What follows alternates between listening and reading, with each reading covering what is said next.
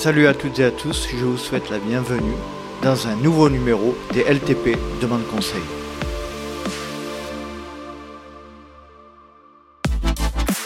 Et oui, je suis extrêmement heureux de vous retrouver pour un nouvel épisode des LTP Demande Conseil. Vous savez, les LTP Demande Conseil, c'est un format d'épisode un peu particulier où je m'interroge sur un sujet euh, lié au travail, bien entendu, et euh, dans lequel je fais appel à différentes personnalités, différents professionnels de ce sujet. Et aujourd'hui, c'est un sujet assez particulier puisque nous allons parler de, de la science et des études scientifiques dans le trail. Et pour parler de ça, j'ai eu le privilège de recevoir trois des personnalités les plus euh, remarquables et les plus influentes du, euh, du, milieu scientifique lié au trail aujourd'hui, en la personne de euh, Blaise Dubois, Guillaume Millet et Pascal Balducci. Donc vous allez l'entendre, nous allons échanger sur ces sujets ô combien méconnus et souffrant de tant de clichés. Je rappelle, euh, Pascal Balducci est docteur en physiologie du sport, il est également coach. Guillaume Millet est chercheur à l'université Jean Monnet de Saint-Etienne. Et Blaise Dubois est fondateur de la clinique du coureur. Et j'en profite juste avant de passer à la discussion sur le sujet dont il est question, de saluer les nouveaux Patreons qui nous ont rejoints. Vous savez, les Patreons, c'est cette communauté de soutien participatif du LTP. Et donc je salue les nouveaux arrivants en la personne de Karine Nadeau, Louis-Christophe Moissonnier, Pierre-Yves Sillot et Damien Letellier. Je vous remercie énormément, vous êtes euh, assez nombreux cette semaine à nous avoir rejoints et euh, par ce petit geste et par cette euh, contribution, vous faites en sorte que l'LTP puisse proposer toujours de nombreux contenus et puisse perdurer. Donc merci à vous. Allez, après cette introduction, je vous laisse profiter de mon échange avec Blaise Dubois, Pascal Balducci et Guillaume Millet. Je suis avec Blaise Dubois, Pascal Balducci et Guillaume Millet. Salut à tous les trois, je vous remercie énormément de nous accorder du temps. Euh, Pascal, dans un premier temps, comment vas-tu? Ben, Bien, merci. Heureux de, participer à ce podcast avec euh, Blaise et Guillaume. Blaise, comment vas-tu? Très bien aussi. L'hiver est doux au Québec ces temps-ci, donc on peut faire bien du sport, c'est très cool. Et puis, puis toute la famille va bien, tout le monde va bien autour de moi, donc ça va bien. Guillaume, sur son treadmill, sur son tapis de course, en train de marcher, comment, comment vas-tu? Ça, va aussi. Euh, nous, il fait peut-être encore un peu plus froid qu'au Québec. Il fait moins 5 aujourd'hui. mais c'est pas la raison, c'est pas la raison pour laquelle je fais du tapis, hein, faut pas exagérer non plus. Saint-Etienne, c'est ça? Saint-Etienne. Saint-Etienne, ouais. ouais. Allez, merci beaucoup encore une fois de, de, nous accorder du temps sur ce sujet. Euh, alors, je vais essayer de faire une petite introduction qui va pas être très longue, mais je vais essayer de vous expliquer un petit peu pourquoi j'ai voulu faire cet épisode. Euh, eh bien, c'est euh, suite à la lecture du livre de Blaise, euh, euh, La clinique du coureur, la santé par la course à pied, et il y a tout un chapitre qui parle de, de cet aspect science, sauf de vérité, etc., lié au sport notamment. Et en lisant ce chapitre, je, me suis... je, te, coupe tout de suite, là, ça donné combien Blaise pour que tu parles de ton livre? Parce que moi, je te donne le double. Mais Guillaume, Guillaume, on a déjà parlé de ton livre, déjà dans deux épisodes. c'est mon tour, Guillaume, c'est mon tour. Euh, voilà, donc ce, chapitre, ce chapitre sur la science euh, m'a intéressé puisque effectivement je me suis rendu compte eh bien que, que, je ne savais rien. Donc ça c'est la première chose, ou pas grand chose tout du moins. Et donc euh, j'ai trouvé intéressant ben, d'essayer de essayer toujours est-il de démocratiser ce sujet parce que il y a beaucoup de euh, voilà, de, de, de, façons de penser qui sont un peu, euh, je pense, un peu euh, faciles. moi, que j'appelle un peu les façons de penser de comptoir, où, où on a des idées reçues sur les, sur les scientifiques, sur, sur le paiement des, des études, etc. Et je pense que ça valait le coup de, de, voilà, de parler un petit peu de tout ça et de, que vous nous expliquiez votre point de vue et puis comment ça, comment ça fonctionne au niveau notamment des études. je voulais mettre un petit, un petit commentaire en début, euh, Blaise, euh, tu es euh, comment dire chef d'entreprise, hein, donc toi tu n'es pas scientifique, tu es tu as tu ta, ta volonté entre guillemets, ton objectif c'est bah, de, de, faire travailler des gens et de gagner de l'argent. donc tu es aujourd'hui dans le podcast sur ce sur cette sur ce positionnement là et Pascal et Guillaume sont plutôt sur le voilà en tant que scientifique de métier. je me trompe Blaise? Non, ça, dépend qu'est-ce qu'on définit comme scientifique. Euh, est-ce que si j'ai une cote H de 10, ça suffit? Est-ce que si j'ai. oh là, on rentre directement dans les, dans les définitions de code H. citations scientifiques, ça suffit? Ou, en fait, ça ne veut pas dire grand-chose d'être scientifique. Ou ça peut. Ça, en fait, ce qu'on peut préciser, c'est que je n'ai pas de PhD. Et, même PhD, c'est un, doctorat, c'est ça? Hein, euh, c'est ça, un doctorat euh, comme, euh, comme par exemple Guillaume. Mhm. Et Pascal, en fait, j'ai un grand intérêt pour la science. et ce qui est intéressant en 2023, c'est que la science, elle est accessible à tous. Et je fais partie de l'organisme La Clinique du Coureur, qui a six PhD qui travaillent aux veilles scientifiques, à la, à la recherche de la littérature, à la synthèse de cette littérature. Et je fais partie aussi de cette euh, équipe de recherche en fin de compte parce que euh, on n'est pas obligé d'avoir un PhD en fin de compte pour être rigoureux, pour aimer la science, pour la lire et pour avoir aussi euh, des connaissances en fin de compte en lien avec cette science-là. Donc, je suis aussi chef d'entreprise. Je suis, quand je dis chef, c'est pas vraiment le cas. Je suis partenaire d'autres collaborateurs dans des entreprises affranchies. Et euh, oui, euh, mon, mon, rôle est aussi un rôle de clinicien, mais euh, voilà. Si on parle d'entraînement, je ne suis pas un coach. Mes connaissances sur tout ce qui est physiologie, tout ce qui est entraînement sont beaucoup plus limitées que tout ce qui est au niveau de la santé, la biomécanique, la chaussure, qui sont mes dadas scientifiques où là, j'ai des connaissances plus élaborées. Très bien. peut-être, quand on parle de doctorat, peut-être faire une différence pour ceux qui sont pas du tout du métier entre le docteur, le docteur en médecine qui fait de longues études, mais qui passe un doctorat euh, qui est censé être un peu de science, mais c'est une étude qui dure quelques mois, et un doctorat en sciences qui dure euh, trois ou quatre ans, et c'est le PhD dont parlait Blaise. Très bien, merci pour la précision. Euh, on va commencer dans un premier temps sur ce sujet pour parler de, de, de science de manière un peu générale. Pascal, je fais appel à toi. pour toi, qu'est-ce qu'un scientifique? C'est une très bonne question. Du coup, ben, Blaise y a un petit peu répondu, c'est-à-dire pour moi, le scientifique, c'est pas nécessairement en effet le, docteur en sciences, mais c'est toute personne qui, bah, qui observe, qui se pose des questions et qui, euh, recherche des, réponses à ces questions en utilisant ben, de la méthode, alors soit en, en, faisant une revue de littérature, c'est-à-dire en compulsant les données déjà existantes, soit euh, qui par lui-même euh, va mener justement va tester un petit peu ses hypothèses sur le terrain. Alors ça peut être une démarche qui va se faire à l'entraînement ou ça peut être une démarche en effet plus élaborée euh, qui va se faire en laboratoire avec des conditions sur lesquelles on va revenir tout à l'heure et qui sont bien précisées, bien entendu. Euh, donc en fait, c'est toute personne qui suit une démarche scientifique telle qu'on l'apprend à l'école, c'est-à-dire qui, part par l'observation, l'émission d'hypothèses sur les phénomènes qu'on observe, et puis euh, la mise en place de protocoles pour tester ces hypothèses les infirmer ou les confirmer sans avoir euh, d'a priori dessus. Essayer de rester un esprit libre, ça c'est important et c'est pas toujours facile justement euh, dans la recherche. Et, voilà. Et ce qui est intéressant là, c'est que du coup, avec Blaise ou Guillaume, on a des approches un petit peu différentes. Parce que moi, j'ai une approche plus d'entraîneur et voilà, je suis, allé vers la recherche et notamment grâce à Guillaume euh, pour venir nourrir mon expérience d'entraîneur et c'est ce que je continue à faire.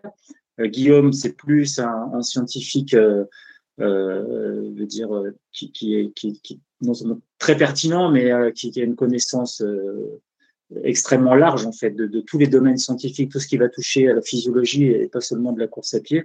Et puis Blaise, cette approche justement par la santé aussi qui est voilà qui est passionnante et qui du coup bah, le fait aussi comme moi s'intéresser aux études scientifiques. Voilà. Très bien. Guillaume, est-ce que tu veux rajouter sur le qu'est-ce qu'un scientifique pour toi? Non, non, ils ont très bien, ils ont très bien défini ça. Alors c'est vrai que la, la, méthode dont parlait Pascal, qu'on appelle aussi hypothético-déductive, on veut dire des grands mots, des gros mots. Tu peux euh, répéter, euh, Guillaume, on l'a pas bien entendu. La méthode hypothético-déductive, c'est-à-dire tu fais des hypothèses et tu essaies de les vérifier. Mm -hmm. euh, ça, c'est une partie de la science. Effectivement, nous, dans notre domaine, c'est essentiellement ça la science. Après, tu as quand même des euh, approches scientifiques qui sont beaucoup plus théoriques, dans les maths, etc., qui font pas ça et ça reste de la science quand même. Mais, D'accord pour, pour qui nous concerne, c'est la définition de Pascal, elle est bonne. Euh, très bien. Blaise, je, je, tiens à citer une de, de tes, euh, de tes citations enfin de, dans, dans ton livre, c'est La science doit nous guider, pas nous dicter le chemin. Euh, je trouvais ça assez pertinent. Est-ce que tu peux nous parler de cette approche-là?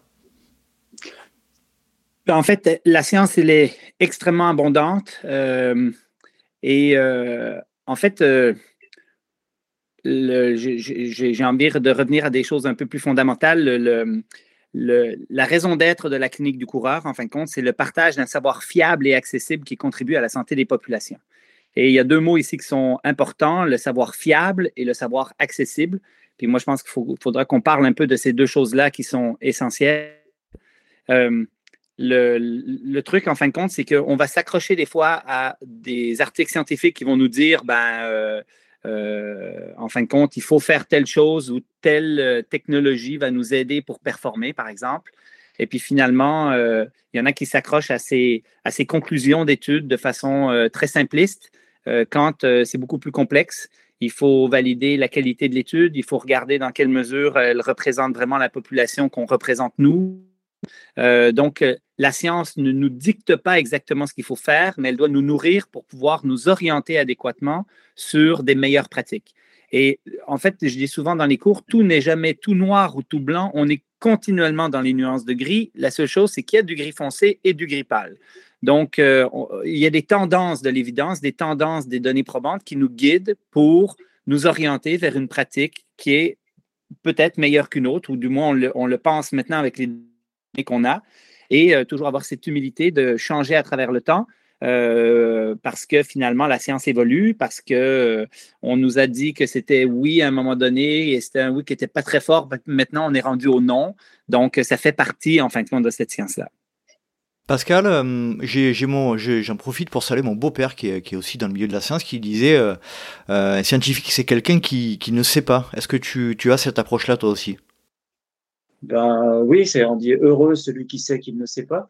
Euh, en fait, plus on se pose des questions et, moins on est dans la confiance, plus on est dans le doute et, plus on ouvre des, des portes. En fait, euh, en fait, la recherche nous fait plus poser de questions qu'elle nous apporte de réponses. Ça, je pense, c'est très important à comprendre euh, dès le début, dès qu'on se lance un peu dans la recherche. Et ce que je disais, je pense qu'on va revenir sur ce que disait Blaise, c'est fondamental. C'est-à-dire que quand il faudrait même apprendre quelque part à lire les études, en tous les cas pour euh, pour toutes les personnes qui s'intéressent à, justement à la physio à l'entraînement ou à comment progresser, comment préserver sa santé. Il faudra apprendre à lire les études parce que tout dépend en effet de, de l'échantillon qu'on va prendre. On peut faire dire tout et n'importe quoi euh, tout va dépendre de la population, à la manière dont on va tester les gens, sur quoi on va les tester, sur le protocole. Et, et, toutes ces données-là sont, euh, sont extrêmement importantes. Et il faut avoir une grande rigueur scientifique pour justement avoir des résultats qui soient fiables et qui soient exploitables par les autres. Je sais que l'autre définition d'un scientifique, c'est un chercheur. Donc c'est quelqu'un qui cherche, c'est pas quelqu'un qui trouve. Mhm. moi, si, si, je commence à trouver, après j'aurai plus de boulot. Donc c'est pour ça que je reste dans la recherche. ah, c'est. Vas-y, Pascal. Oui, je disais, c'est une approche euh, pascalienne. Donc, je reviens encore à Pascal, euh, mon ancêtre, euh, puisque dans la démarche scientifique, c'est vrai qu'on a, on a l'approche cartésienne. On est souvent resté, euh, nous les Français, sur du Descartes, une démarche très analytique, alors qu'avec Pascal, on a une, démarche qui est bien plus systémique, donc qui nous correspond, enfin, qui correspond bien plus à ce que l'on recherche. Donc, en effet, euh, Pascal disait bien que tout le toute l'exaltation, elle est dans la recherche. Et une fois qu'on a trouvé, euh, c'est presque une, c'est presque une déception, quoi, mhm. parce que le petit piment et la petite excitation qui étaient là dans dans la recherche, du coup, disparaît. Et il faut qu'on, eh ben, on va se mettre à une autre recherche pour retrouver un petit peu cette exaltation là. Très bien. Euh, J'aimerais euh, vous poser une question. Alors, euh, celui qui veut répond. quelles sont les principales problématiques liées aux études scientifiques portant sur l'humain? Guillaume, tu en as parlé un petit peu tout à l'heure. C'est quoi les, les, particularités liées à, au fait qu'on recherche sur, le, sur les performances physiques notamment? Alors, si c'est l'humain en général ou les performances physiques, c'est déjà pas tout à fait la même chose. on va dire, on va dire l'humain en général bah, c'est qu'on ne peut pas non plus euh, faire ce qu'on veut. Euh, malheureusement, parfois, on aimerait avoir des approches un petit peu plus invasives. Mhm. Il y a quand même des, il y a quand même des garde-fous qui sont un peu différents en fonction des pays, mais qui existent quand même partout. euh, par exemple, si euh, j'essaye de faire une biopsie de cerveau, j'aurais du mal à le faire, alors sur un rat, sur un rat, c'est possible. D'accord. Donc il y a une histoire d'éthique. Bah, quand même, ouais. Quand même, un minimum. Après, après, il y a la recherche, il y a, je sais pas si euh, ça va forcément intéresser les auditeurs, mais les notions d'éthique, elles sont évidemment fondamentales. Euh, on en a parlé déjà un petit peu. C'est l'éthique, c'est pas seulement le, rapport entre le bénéfice qu'on peut tirer des études et le risque qu'on peut prendre aux, cobayes. D'ailleurs, les cobayes, on met les animaux là-dedans. Hein. C'est pas seulement les humains, mais quand même un petit peu plus les humains. mais c'est aussi éthique, c'est aussi bien sûr la, la démarche scientifique reproductible dont on a déjà parlé tout à l'heure. Très bien. Euh, Pascal ou Blaise, euh, à quel moment on commence à, faire des études scientifiques euh, liées sur les performances sportives et physiques? Est-ce que vous savez?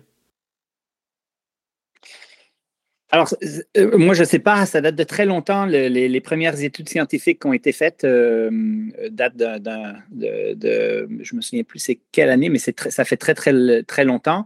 Euh, ça fait plus de 100 ans que la, première publication, euh, le, premier journal, en fin de compte, a été mis en place. Je ne sais pas, Pascal, si tu as des réponses là-dessus. Euh, moi, je reviens souvent aux, premières études sur le VO2 max. Enfin, peut-être Guillaume me corrigera. Je crois que ça date de 1919, je crois, les premières recherches. Donc, c'est en effet une centaine d'années déjà dans, ce domaine-là de, la physio. Mm. moi, je crois que déjà, si on parle de la recherche sur le sport ou sur la, la performance, euh, c'est pas tout à fait la même chose. Par exemple, les recherches de VO2 max, c'est pas des recherches sur le sport, c'est des recherches de physiologie. C'est beaucoup plus large que ça. Bien sûr, nous, ça nous la, ça nous intéresse. Mais euh, en réalité, c'est quand on étudie le VO2 max, on s'intéresse pas seulement au sport, c'est beaucoup plus large. Mm-hmm. On cherche à développer des connaissances sur le sur l'humain, sur la physiologie humaine. Donc, euh, les, vrais, les vraies premières études sur, sur la performance sportive sont quand même beaucoup plus récentes que ça, à mon avis c'est vraiment difficile de donner une date. Blaise? Non, euh, en fait, euh, le, point, c'est que il y, a, un, aspect exponentiel du nombre d'études actuellement. Quand tu prends les études publiées, puis euh, Guillaume pourra et Pascal nous confirmer que c'est la même chose en physiologie, mais quand on parle dans, les, dans la santé de façon générale, c'est exponentiel. Le nombre de chercheurs a augmenté de façon importante, le nombre de publications a augmenté de façon très importante, et surtout depuis que on est sorti du papier, puis que maintenant on arrive à les mettre en ligne uniquement. Et, euh, et donc, euh, il y a vraiment, en fin de compte, une perte de contrôle complet qu'on a, nous, comme, euh, comme synthétiseurs de cette science-là, sur le nombre de papiers. Je te donne un exemple. En 2008, quand je fonde la clinique du coureur, on fait une veille systématique et toutes les semaines, on reçoit tout ce qui est indexé sous Running Runners dans Medline, qui est la banque médicale principale avec presque toute la littérature. Et finalement, je triais à peu près 300 titres à tous les mois. Et maintenant, on est plus autour de 2500 et ça continue d'augmenter. Donc, ça devient de plus en plus difficile de faire un suivi de cette science-là parce qu'une des choses qu'on fait à la clinique du coureur, c'est une veille systématique de justement tout ce qui est relatif à la course versus les blessures, euh, prévention des blessures, chaussures, etc. Euh, et, ça devient de plus en plus complexe parce qu'il y a vraiment une augmentation exponentielle, en fin de compte, du nombre de papiers.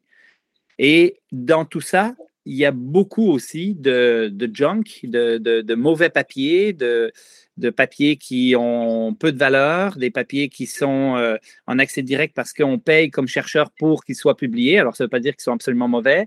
Il y a beaucoup de, journaux prédateurs aussi qui font en sorte qu'on publie des choses qui sont euh, très peu intéressantes et biaisées, potentiellement biaisées. Donc, euh, ça devient de plus en plus complexe d'avoir une certaine fiabilité puis d'avoir quelque chose, en fin de compte, qui répond à nos questions euh, scientifiques.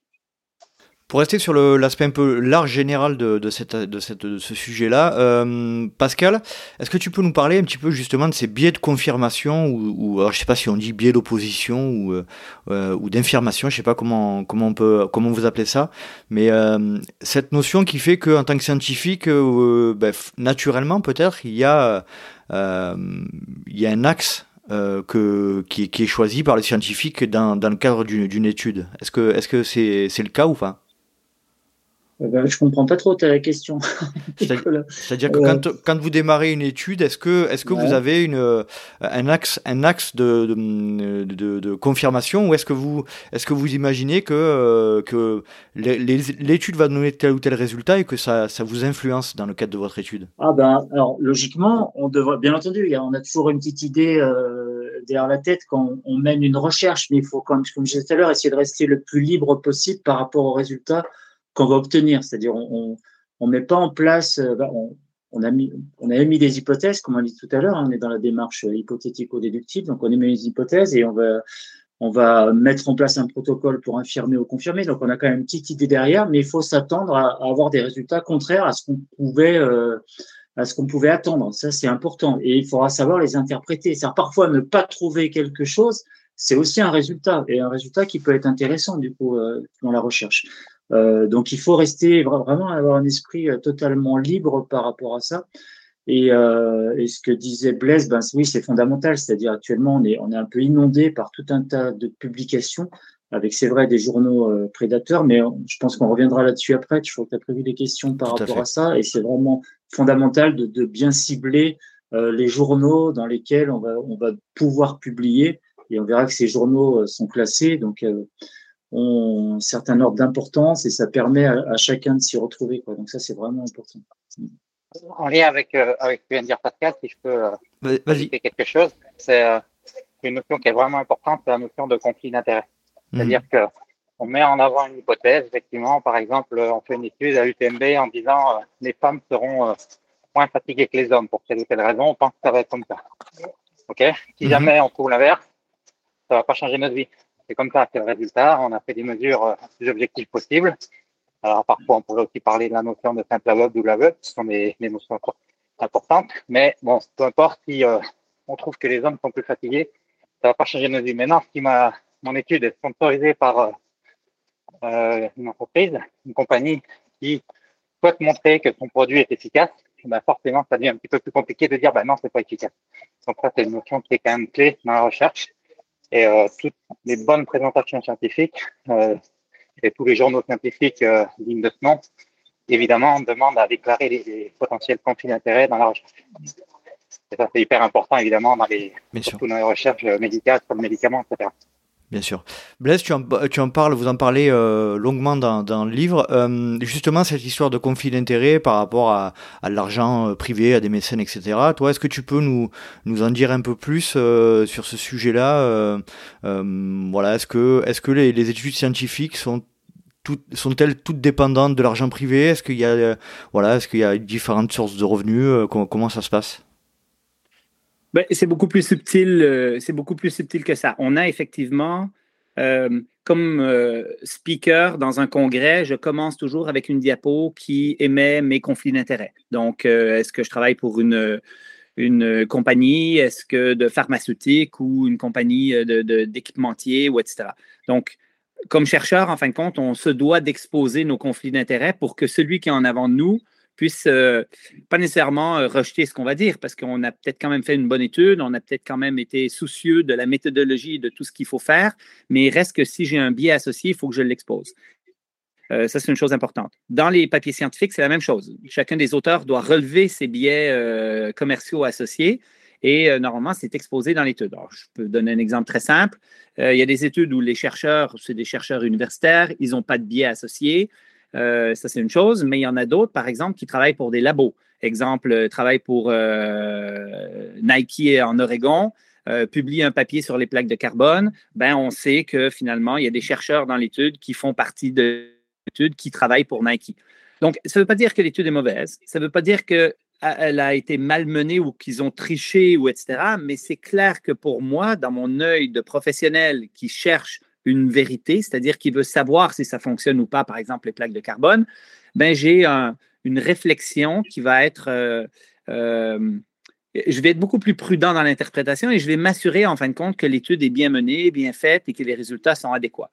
Et, euh, voilà, donc ça amène toujours un peu ce doute secondaire quand on lit un papier et on n'en a quand même pas une tonne de papiers qui ont des biais associés forts. Euh, parce qu'habituellement, quand ils sont faits par les compagnies, ils sont quand même plus difficiles à publier dans les revues euh, de qualité, revues par les pairs. Donc, euh, mhm. voilà. On va en parler plus précisément tout à l'heure. Il y a une autre chose qui est importante à dire, c'est que dans un, quand tu présentes un article scientifique, on va parler de ce que c'est qu'une publication dans un instant, tu es, tu dois dire dans ton article, tu dois donner les moyens à n'importe qui dans le monde de repliquer exactement ce que tu as fait pour vérifier que les résultats sont reproductibles. D'accord. Très bien. C'est un, très bon point et ça fait en sorte que quand tu as un papier qui sort euh, un chiffre magique, par exemple, d'amélioration de l'économie de course avec la plaque de carbone, pour reprendre cet exemple-là, ben, euh, la question, c'est est-ce que les autres groupes de recherche ailleurs dans le monde, avec un biais peut-être moins important, euh, arrivent au même résultat? Et c'est ça qui est essentiel. Alors la, la difficulté quand même, parce que ça, on peut dire que c'est super, c'est idéal, c'est qu'en général, si tu refais la même étude et que tu essaies de la publier, on va te dire, ouais, mais enfin, ça a déjà été fait. Donc, c'est pas original, pas votre chemin. Ouais, c'est, c'est, il y a toujours... pour repliquer, c'est, c'est quand même mhm. compliqué à publier, sauf résultat extraordinaire qu'on cherche à, absolument piqué, type la mémoire de l'eau, par exemple, qui a fait beaucoup de bruit il y a quelques années. D'accord. Euh, très clair. Euh, j'aurais, j'aurais aimé, euh, pour terminer sur cet aspect un peu général de, des études scientifiques et de la science dans le sport, parler aussi de la, bah, de la, de la popularité, de la productivité scientifique. Tu en as parlé, Blaise, tout à l'heure, l'indice H, le nombre de citations, etc. J'ai l'impression que c'est, c'est quelque chose qui est assez important dans le milieu scientifique. je sais pas, Pascal, est-ce que tu veux, tu veux commencer sur ce sujet-là? Alors moi, je suis très mal placé pour en parler parce que, comme je te dis, je suis pas, euh, je suis pas là pour tartiner, comme on dit, c'est-à-dire faire des, publications, etc. Euh, donc, je regarde pas trop ça, mais, il y a une vraie concurrence. Quand Guillaume va pouvoir en parler, enfin une concurrence. Il y a un vrai intérêt pour les chercheurs, en tous les cas, à avoir euh, l'indice le plus élevé possible, le plus grand nombre de citations possible, euh, pour des questions d'un peu de, stratégie, de laboratoire et d'intérêt en tous les cas pour, chaque labo. Mais je suis très mal placé pour en parler parce que moi je me situe plutôt. Mon métier d'abord c'est d'entraîner et mmh. utiliser la recherche en tous les cas pour améliorer les, les procédés d'entraînement. Donc euh, je suis pas focalisé sur la recherche. Je suis pas payé par la recherche non plus. J'ai un statut de chercheur associé au labo, donc c'est du, du grand bénévolat et j'en suis très heureux. Euh, donc mon métier est en dehors de ça. Donc euh, je pense Guillaume est plus au fait de, de tous les et, même très bien au fait, puisqu'il a dirigé longtemps euh, le labo pour lequel je travaille aussi, donc il pourra mieux expliquer ça que moi. Je peux introduire euh, Guillaume si tu veux. en fait, j'ai des fois quand, parce que moi aussi je suis baigné un peu comme Pascal, je suis un clinicien, je suis un, gars de terrain beaucoup plus qu'un que quelqu'un de science, même si j'aime produire de la science, mais en petite quantité. En fait, euh, c'est un peu comme le Facebook. Pour faire quelque chose de vulgarisé, c'est comme Facebook. C'est combien tu as d'amis? Et euh, combien tu as eu de likes sur ton, plus, euh, ton, plus, ton post le plus intéressant? Et il y a vraiment quelque chose de très, très similaire par rapport à la science. Il y a vraiment, et moi, j'aime parler même de la mafia scientifique. on pourra en parler tout à l'heure, mais clairement, on, a, on dit en, en, science, on dit publish or perish. Si tu publies pas, tu meurs. Et puis, euh, ben, quand tu es euh, dépendant de fonds, ben, il faut que tu publies. Puis à partir de ce moment-là, ben, tu as un nombre de publications. Tu as le, H-index, en fin de compte, c'est le nombre de publications. Euh, c'est le point central entre combien de publications tu as qui ont été citées combien de fois. Donc, par exemple, moi, j'ai un H-index de 10, donc j'ai 10 publications qui ont été citées minimalement 10 fois. Alors, Guillaume est certainement beaucoup plus haut que ça. Les plus gros au monde ont un peu plus de 200. Et euh, finalement, c'est comme Facebook, c'est des comparatifs de. Et euh, bien évidemment, l'ensemble de ces métriques-là, que ce soit le nombre de citations, que ce soit la citation pour l'article le plus populaire, que ce soit l'altométrique de l'article que tu as qui est le plus élevé, parce que l'altométrique, c'est que chacun des articles a aussi des cotes et des, des, des, likes. Ben, tout ça, finalement, ça fait en sorte qu'on a comme des, une course à plein de choses qui sont complètement futiles et qui nous font sortir de l'essentiel. C'est d'essayer de moi, je suis clinicien, je veux des papiers qui me disent qu'est-ce qu'il faut que je fasse cliniquement pour être un meilleur clinicien et pour mieux aider mes patients. Pascal, ça doit être la même chose pour comment je peux aider davantage mes coureurs à être plus performants, à moins se blesser et ainsi de suite. Et euh, ben, clairement, il y, a, une zone là euh, qui, est, je dirais, particulière en fin de compte, mais ben, on, comme, chercheur, si je veux savoir si Guillaume, c'est un vrai chercheur, puis s'il est bon, ben, ma question, c'est tu as combien de publications, c'est quoi ton Dex. Donc euh, voilà. Guillaume, est-ce que c'est une bonne introduction? oui, c'est même plus qu'une introduction, c'est un bon résumé, mais fais quand même attention à ce que tu dis sur la mafia, parce que tu vas voir. ça n'existe pas, la mafia. non, blague pas. Euh, c'est vrai que dans la, quand euh, des, des garçons surtout se rencontrent dans un bar, ils vont jouer à celui qui a la plus longue. Ben là, c'est un peu on joue à celui qui a le H-index le plus, le plus grand. Quoi.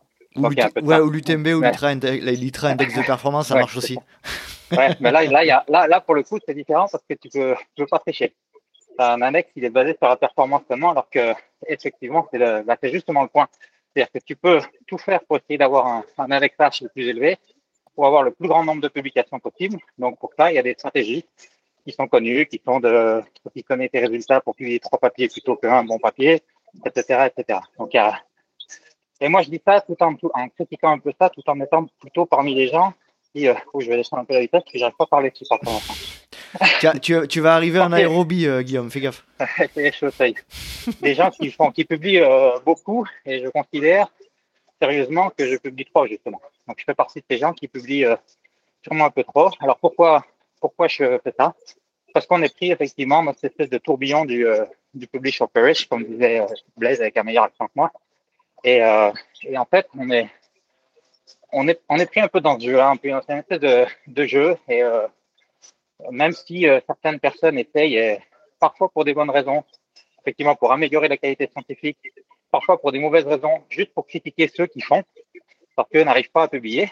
Euh, il y a quand même un courant qui veut que cette, euh, ces notions d'impact factor des journaux, ces notions d'indexage, qui dépendent entre parenthèses évidemment beaucoup de l'âge, de du chercheur, parce évidemment c'est plus si proche de la retraite, tu vas avoir un indexage qui sera plus élevé qu'un jeune. Bon bref, ça c'est du, détail, mais c'est toujours la même, histoire. Donc cette, ce courant de pensée qui essaye de privilégier la qualité à la quantité.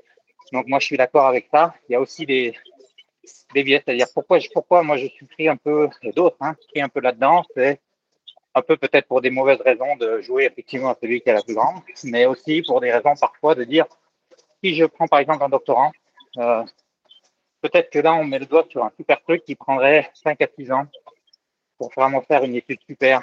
Seulement le doctorant, lui, il a besoin de ces publications pour, euh, pour soutenir son doctorat.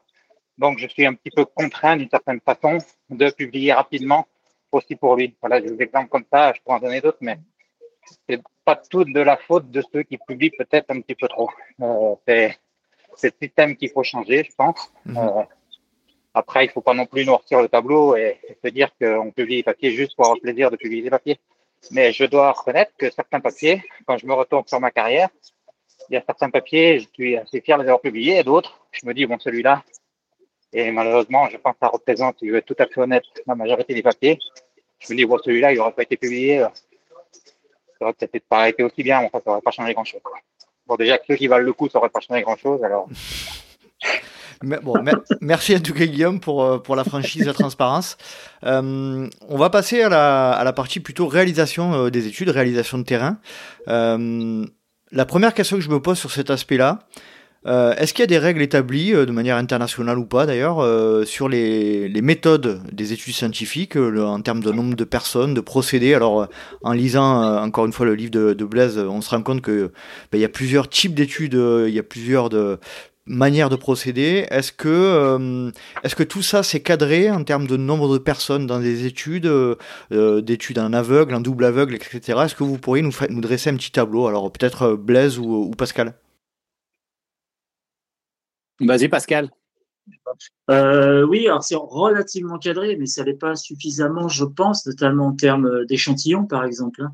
Quand on fait, on voit des études encore avec sept ou huit, euh, sept ou huit personnes, enfin, qui constituent la population de l'étude, et faire des statistiques sur moins de 10 personnes, c'est un peu une aberration, parce qu'il suffit qu'il y ait euh, enfin, après, tout va dépendre de l'homogénéité ou l'hétérogénéité de la population, mais très souvent, on peut faire dire un petit peu n'importe quoi. Il suffit qu'on rajoute un candidat là-dedans ou on en enlève un et ça peut changer complètement les statistiques. Quoi. Donc, c'est pas très honnête de publier avec euh, des échantillons faibles et pourtant, on voit encore énormément d'études de, qui sont faites à partir d'une population euh, euh, assez faible. Moi, j'ai un frère, par exemple, qui est biostatisticien à, à l'hôpital euh, en épidémiologie et il rigole quoi quand il voit nos stats de, de physio, euh, de physio de l'exercice parce que euh, pour lui, c'est une aberration quoi de publier sur des, avec des échantillons très très faibles.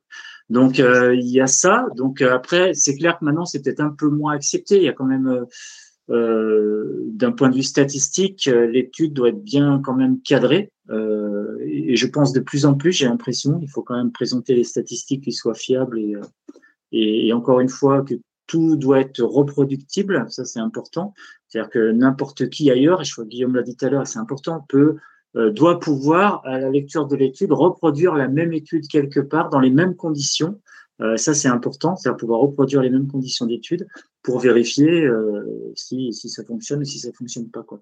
Donc ça, c'est une, une première chose. Après, dans la démarche, ben oui, tout doit être euh, euh, très rigoureux, c'est-à-dire du choix de l'échantillon, du protocole. Alors généralement, on peut toujours inventer certains protocoles, à mettre en place de nouveaux protocoles, mais sinon, il y a des procédés qui sont qui sont établis, qui sont testés, qui sont fiables et qu'on va pouvoir réutiliser, bien entendu. Bah, notamment, je sais pas, si on parle par exemple de la mesure des échanges gazeux respiratoires, euh, ben, c'est clair que ça va se faire avec des appareils qui doivent être, euh, qui sont technologiquement fiables, qui sont connus et reconnus. Il va falloir citer euh, la marque, il va falloir citer tout ça. Ça, c'est des, données aussi importantes, euh, que ce soit pour les tapis, que ce soit pour les analyseurs, que ce soit pour, tout le matériel qu'on utilise pour faire l'électromyographie, pour faire plein de choses. Quoi.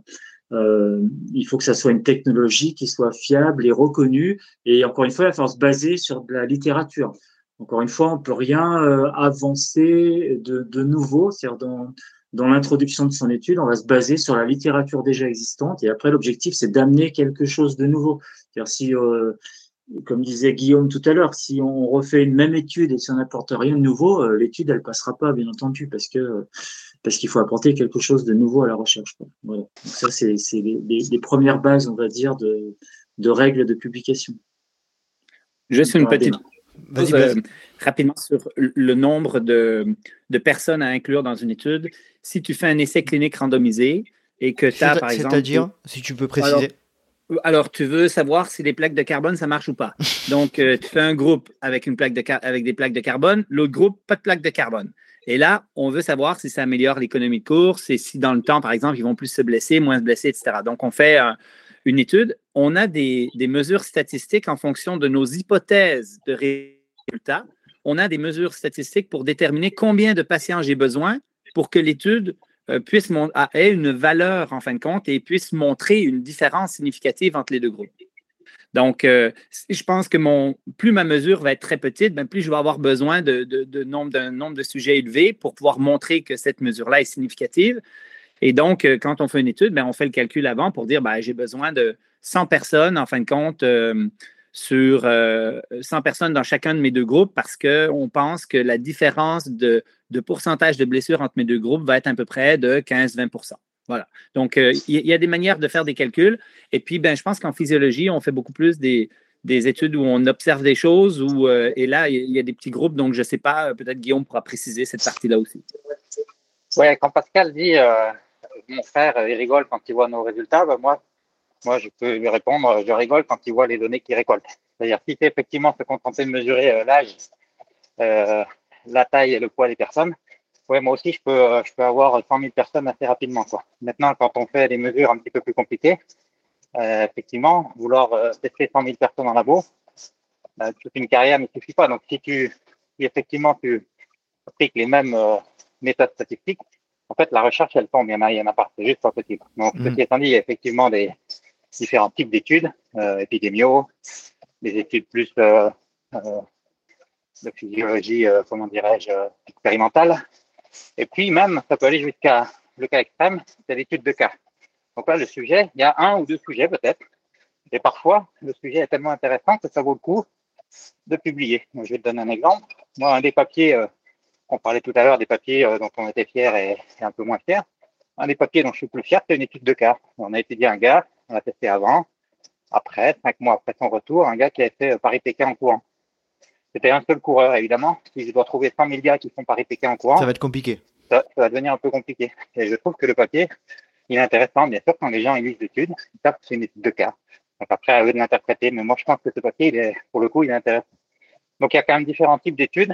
Après, pour juste pour compléter ce que disait Blaise, euh, effectivement, euh, il a donné un peu lui-même la, pas la solution, mais comment dirais-je, il a pointé du doigt la complexité des trucs en parlant de l'étude des plaques de carbone. Effectivement, le calcul du, nous on parle du calcul du N, donc de l'échantillon, du nombre de sujets dont on a besoin pour euh, valider une hypothèse, il va dépendre de la littérature. Sauf que le premier qui a testé l'effet des plaques de carbone, il n'avait pas d'idée de ce que, ça pouvait faire. Donc la première étude, elle s'est faite un petit peu en aveugle. Et c'est souvent le cas en fait. Que si tu te, comme je disais tout à l'heure, en général, on ne se contente pas de répliquer ce qui a déjà été fait. Donc le calcul du N pourrait tout à fait mettre en théorie, c'est pas scientifique. En pratique, je m'abstiendrai de commenter pour pas fâcher les méthodologies. Très clair, très clair. Euh, je vais un petit peu en, arrière. Euh, est-ce que vous pourriez nous décrire un petit peu, alors euh, Pascal ou Guillaume, la manière, alors de manière assez schématique, comment ça se passe avant l'étude euh, chronologiquement, on n'est pas bon, mais bon, euh, c'est pas grave, j'assume. Euh, avant l'étude, voilà, comment ça se passe Qu'est-ce qu'il y a besoin de faire J'imagine que vous avez dû faire des devis, des présentations, etc. montrer un protocole à venir. comment ça se passe de manière générale?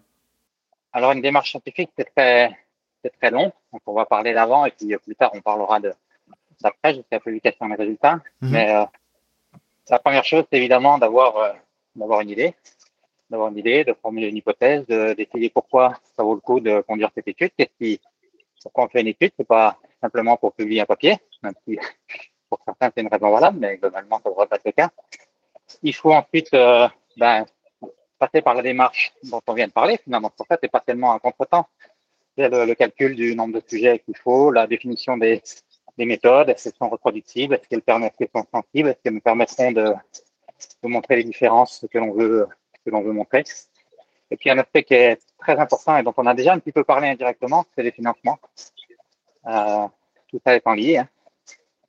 Qui, euh, qui va financer l'étude? De combien d'argent c'est possible? J'ai j'ai besoin. Euh, où est-ce que je vais récupérer cet argent? Vers l'industrie, vers euh, les agences de recherche qui sont des, des agences euh, indépendantes, euh, etc., etc., vers des mécènes. Ça peut être aussi des mécènes, donc euh, avec souvent la possibilité d'avoir des études un petit peu plus indépendantes et qui fait un, support industriel.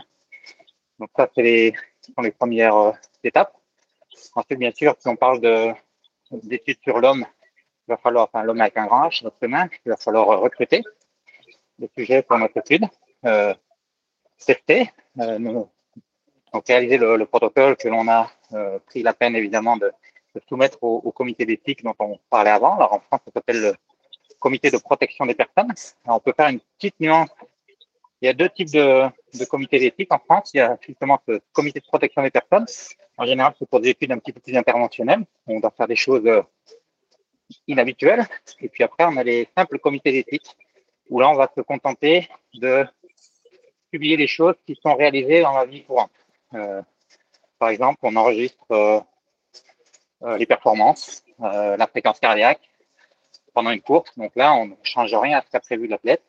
Et donc là, pour publier ça, il faut quand même qu'on demande l'autorisation de publier ces données, mais ça passe par un, comité éthique qui est plus simple qu'un comité de protection des personnes. Et puis après, derrière, il y a bien sûr toute la partie analyse des résultats, statistiques, et publications dont on parlera dans un instant. Très bien. Donc si j'ai bien compris, euh, vous avez un projet d'étude, vous, euh, vous montez le dossier, vous, euh, vous présentez ça un petit peu à, vos pairs, etc. Av- avant que l'étude démarre, il y a besoin d'une validation de, vos pairs ou c'est... tu parlais du comité d'éthique, etc. Il y a plusieurs, il y a plusieurs besoins d'autorisation pour lancer l'étude. Alors, ça, ça dépend des, un peu des pays. Donc, dans tous les cas, il y a des comités d'éthique, effectivement, mais qui sont spécifiques au pays. Et c'est bien un petit peu la difficulté auquel euh, on se confronte en France. C'est-à-dire que le problème de la France, c'est que quand on veut faire des études sur l'être humain, sur la performance, par exemple, si je veux faire courir euh, quelqu'un euh, 15 minutes sur un tapis roulant, je fais le même dossier que si je dois valider un médicament, le vaccin contre le Covid. Je, je caricature un peu, mais c'est un peu, c'est un peu ça. Mhm. Alors que dans d'autres pays comme le Canada, en fonction de ce qui reste, tu fais du médicament ou pas du médicament, si tu fais, si tu fais des patients ou des personnes en bonne santé ou des sportifs, c'est pas du tout les mêmes euh, types de dossiers. Ça va, au final, ça va beaucoup plus vite. Donc c'est un frein en France qui est quand même euh, assez majeur, en tout cas de mon point de vue, parce que j'ai pu expérimenter les deux, les deux pays, enfin, dans le trois avec l'Australie. et Je peux dire que c'est quelque chose qui pénalise, euh, en tout cas dans notre domaine, la recherche française. D'accord, donc plus de plus besoin d'autorisation, etc. Si on prend un exemple, euh, par exemple le- l'étude que tu as faite, Guillaume, sur euh, l'UTMB 2009, euh, tu parlais de financement tout à l'heure. euh, est-ce que tu peux parler un petit peu de, alors je sais pas si c'est euh, si, si tu peux ou pas, mais est-ce qu'on peut parler du financement qui qui a financé cette étude dans ce cas-là? Ouais, donc là, dans nos, dans nos études, c'est souvent des, des financements publics. C'est bien un petit peu la difficulté, mais ça, pour le coup, je trouve ça assez normal. C'est que quand on fait des études sur la fatigue à l'UTMB, même si moi, j'espère quand même que c'est un vrai, un vrai intérêt, c'est un peu normal que ce soit plus compliqué de trouver de l'argent public que quand tu fais de la recherche tu as le temps de faire. Bien sûr. Donc, mais en même temps, les sommes euh, en jeu ne sont pas du tout les mêmes. Donc là, on parle de sommes qui sont euh, relativement, relativement faibles. Ok. Euh, combien de temps elle a pris cette étude? Justement, si on prend cette étude de 2009 là en particulier, où tu as travaillé sur la fatigue, etc. Je crois que Pascal, d'ailleurs, tu y étais aussi. Combien de temps elle a duré cette étude? J'y étais pas, Pascal? Ah non, en 2009, j'étais pas né encore. C'est- jeune, moi, par Après, non, on travaille pas avec n'importe, on travaille pas avec n'importe qui. hein. Ah. Alors, ça dépend de, si tu parles du tout début, c'est-à-dire euh, on a l'idée, on en discute effectivement entre nous, on fait la littérature, enfin, toutes les étapes dont on, dont on a parlé, jusqu'à la publication du dernier papier, que dans ces études un peu euh, du type UTMB, il y a beaucoup de, il y avait une vingtaine de scientifiques, euh, etc. Donc c'est quand même des grosses, grosses, grosses études. Il s'est passé, euh, je sais pas, je ne saurais pas le dire, mais 6 ou 7 ans peut-être. 6 ou 7 ans? En tout? Ouais. D'accord. En tout, ouais. Et ça, c'est, ça reste encore une durée raisonnable. On a des, des études qui durent plus longtemps que ça. Bah, déjà, tu as des études où les mesures s'étalent sur plusieurs années. Ça peut Mhm. arriver. Des suivis, des suivis de corps, par exemple. Ça, sont des études qui sont intéressantes, des suivis de corps. Toi, Blaise, de ton côté, euh, cette fameuse étude du TMB, là, euh, tu t'en rappelles un peu ça t'a, pour, pour prendre un peu ce cas précis, euh, cette étude, elle t'a, fait évoluer sur différents points de vue. voilà, est-ce que, est-ce que tu peux nous parler un petit peu de ça? Alors, j'ai juste perdu pendant 30 secondes quand vous parliez de ça, justement. J'ai donné sur le. On parle de l'étude de Guillaume sur la fatigue. Là, Sur que- 2009, voilà. En 2009 sur Ouais. le TMB, ouais. Ben, en fait, euh, en fait euh, oui, ben, écoute, c'est super intéressant. Moi, quand j'ai été voir euh, ce que Guillaume faisait avec le laboratoire, ben, c'est en dehors vraiment de, de ma pratique de, de recherche. C'est, on a fait des, on a publié des, des RCT, des, des- essais cliniques en fin de compte sur les blessures, sur différents facteurs. Euh, Guillaume est- fait vraiment des études dans un, dans- avec des paramètres qui sont quand même assez différents, euh, qui sont très terrain, où on évalue euh, des, des- des- des paramètres de, de performance, etc. C'était super intéressant. Euh, après ça, la question, est-ce que ça a changé quelque chose? Euh, non, je, je cours toujours pas plus vite. Euh, c'est plus un enrichissement personnel de tout ça. Puis, je, je voulais juste rajouter quelque chose parce que euh, quand on parle de c'est quoi qui arrive avant une, euh, avant une étude, en fin de compte, euh, Guillaume, il me semble que tu ne l'as pas mentionné, mais je ne sais pas si c'est la même chose en physiologie, mais nous, on enregistre nos études, nos essais cliniques, entre autres, ou même si on fait une revue systématique, on a des sites web, alors Prospero, par exemple, pour les, les- revues systématiques, puis Clinical Trial pour les, les- RCT, en fin de compte, où on dépose notre protocole euh, qui nous dit déjà ce qu'on va faire, pour pas qu'en en seconde instance, en fin de compte, on modifie finalement ce qu'on veut faire pour trouver un peu ce qu'on a envie de trouver.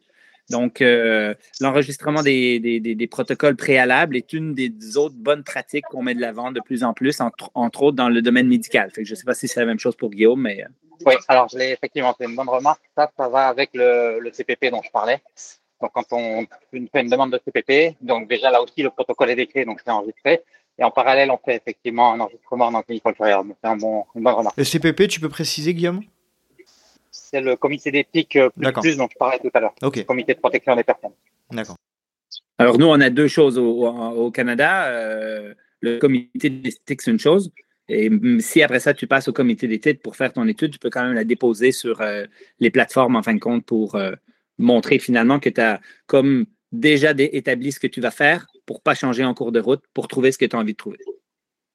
Pascal, j'ai une petite question. Euh, euh, pendant l'étude, est-ce qu'il y a des contrôles euh, faits par les pairs sur le terrain, sur les moyens? Alors, tu parlais tout à l'heure de lister le matériel qui est utilisé, etc. Mais est-ce que lors de l'étude, lors des, tests et des, mesures notamment, est-ce qu'il y a des contrôles qui sont effectués inopinément ou pas? Alors non, enfin moi j'en ai jamais vu en tous les cas. Euh, Guillaume répondrait mieux que moi, mais euh, non, les contrôles ils vont se faire en fait au moment de la. Alors, on va dire on, on s'auto-contrôle entre nous quelque part, comme disait, dit Blaise, c'est très intéressant de pouvoir déposer justement son protocole, de pas revenir dessus après. Euh, ça c'est important, c'est-à-dire après c'est à chacun d'être rigoureux et de travailler en son âme et conscience et de pas falsifier les résultats. Mais sinon, faut changer de métier si c'est pas faire ça. Euh, ça, c'est une évidence. Mais je dis pas que ça se fait pas parce que, euh, bref, il y a, certains euh, chercheurs, c'est la course à la publier. On va publier un peu dans n'importe quel journal qui qui va pas être intéressant et pas suivi et pas, enfin bref, peu importe.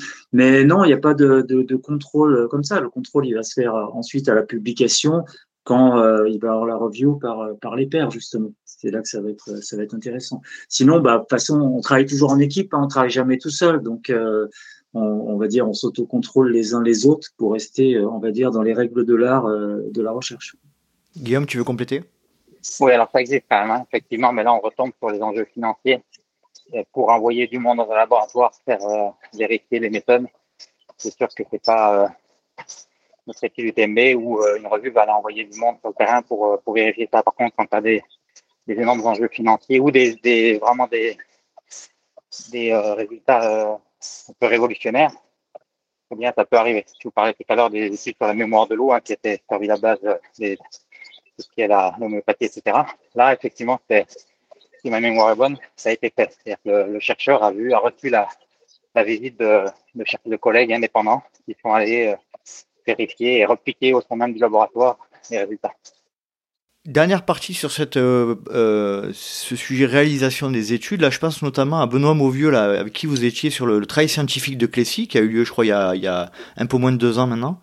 Et euh, j'ai échangé un peu avec lui euh, parce qu'il était passé dans le podcast et je souhaitais euh, euh ben, renouveler l'invitation pour parler un petit peu des, euh, des résultats de cette étude. Hein. Je rappelle, ça a été un, un ultra sur lequel il y avait des, des mesures effectuées régulièrement à chaque tour. donc ça, je pense que ça va permettre de, de développer pas mal de, pas mal de résultats sur le sur l'ultra trail notamment. Et il m'expliquait que ben, sur ce fameux trail scientifique de Clécy, les, les résultats attendus officiels, ben, il faudrait attendre 2-3 ans. Euh, est-ce que je crois que Blaise, tu y étais toi sur euh, le travail scientifique avec Benoît? Oui, effectivement. Puis en fait, c'est un peu le trail de Clécy était la collecte de données. Donc, on était sur place pour prendre des mesures. Donc, nous, la clinique du coureur, on était là avec euh, plusieurs scientifiques. Il y avait Benoît Perrault de Fontenay, il y avait Anne Fong, Nguyen, il y avait Joachim Van Kahn.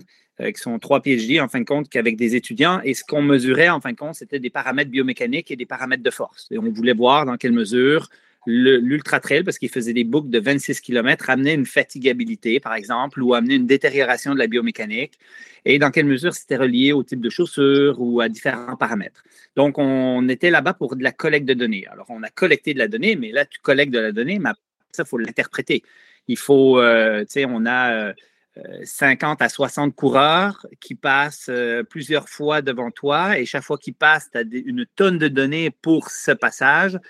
Euh, donc, après ça, il faut pouvoir euh, mettre tout ça ensemble. Et puis, plus que ça, ce qui était intéressant avec l'essai, c'est comme il y avait beaucoup de groupes de recherche, on essayait de colliger certaines de nos données avec les autres chercheurs. Donc, quelqu'un, par exemple, qui travaillait sur la fatigue centrale ou le, la, cognition, en fin de compte, est-ce qu'il y avait un lien entre ça et la, détérioration de la biomécanique que nous, on observait? Donc là, après ça, c'est des entre-chercheurs qu'on pouvait euh, discuter. Donc, c'est un processus qui est long. Puis le truc, c'est que si on avait juste ça à faire et que tout le monde se concentrait juste sur cette étude-là, bah, ça aurait été beaucoup plus vite. Mais le truc, c'est que les chercheurs ont plusieurs papiers en cours, il y en a qui publient, donc tu es sur ton projet pendant une journée ou deux, puis après ça, tu fais un autre truc. Et donc, ça prend du temps parce que c'est des, du travail qui est important. Et si je prends le, l'exemple de, l'étude de Guillaume à l'UTMB, c'est un travail colossal de collecte de données, de préparation en amont, mais après ça, d'interprétation de l'ensemble de tout ça. Et après ça, il faut écrire le papier. Et euh, voilà, voilà, voilà. Donc, c'est du travail. Guillaume ou Pascal, vous souhaitez réagir sur le travail de Clécy? Je ne sais pas si vous y étiez. Moi, non. Moi non plus. D'accord. Euh, ça vous inspire quoi euh, Je pense que Guillaume, euh, sur l'UTMB 2009, il y avait des études pré, enfin il y avait des mesures pré et post UTMB, et là sur ce qui avait l'intéressant sur le trail de, de Clécy, c'est quand même qu'on avait des mesures régulières tout au long de, l'épreuve, parce que c'est ça aussi la difficulté dans l'ultra trail et en ce qui concerne l'aspect scientifique, c'est qu'on a des difficultés à faire des mesures régulières pour voir l'évolution? Oui, je trouve que l'idée est très bonne, effectivement, euh, d'avoir organisé un trail scientifique et que les gens ne venaient que pour ça et ne soucient pas de leur performance. Euh, nous, on l'avait fait un petit peu euh, dans une échelle bien moindre, où on avait fait courir des gens 24 heures sur tapis roulant, donc avec l'idée aussi de leur dire, vous faites la plus grande distance possible en 24 heures. Donc c'était déjà un peu la même idée en 2007. Là, c'était à plus grande échelle, c'était sur le terrain, nous, c'était un labo. Et on avait testé 14 euh, sujets qui ont couru 24 heures et on faisait là également des mesures toutes les deux heures ou toutes les quatre heures. Donc c'était un peu la même chose, mais eux, c'est sur le terrain et l'idée est très bonne. Toi, Pascal, de ton côté, cette euh, notion de, ben, de réalisation des études liées à l'ultra, ça t'inspire quoi? Bah, c'est passionnant. Alors, il y en a eu aussi à La Réunion qui a été faite. Hein. Euh, alors, je ne sais plus quel chercheur était sur place, avec, avec Eric Lacroix notamment, et, et ça se faisait aussi tout au cours de, enfin tout au long de la course. Et puis, ben Grégoire Millet aussi a, pas mal euh, fait des choses comme ça euh, sur les bases de vie, du tort des géants, notamment sur l'équilibration. Enfin, il y avait plein de données comme ça aussi. Euh, ce que j'avais ajouté, effectivement, euh, il y a eu des mesures effectivement pendant la course déjà sur le tort des géants, euh, pilotées par mon frère, effectivement. Mhm. Exactement. J'y étais, j'avais vu ça, donc c'était passionnant. Bah, je pense que oui, c'est super intéressant. Ça nous apporte énormément de données et on s'aperçoit, bah, chaque fois, ça ouvre encore une fois des nouvelles portes et des nouvelles perspectives de recherche et, euh, et encore beaucoup de choses. On est loin de, tout savoir, mais ça, ça a énormément progressé. Euh, Blaise parlait tout à l'heure de l'exponentialité de, des recherches en, physiologie, mais c'est vrai qu'en trail, par exemple, c'est assez hallucinant. Euh, l'explosion exponentielle des recherches depuis euh, une dizaine d'années, voire un petit peu plus, euh, sur, sur tout un tas de, de, sujets, de domaines différents.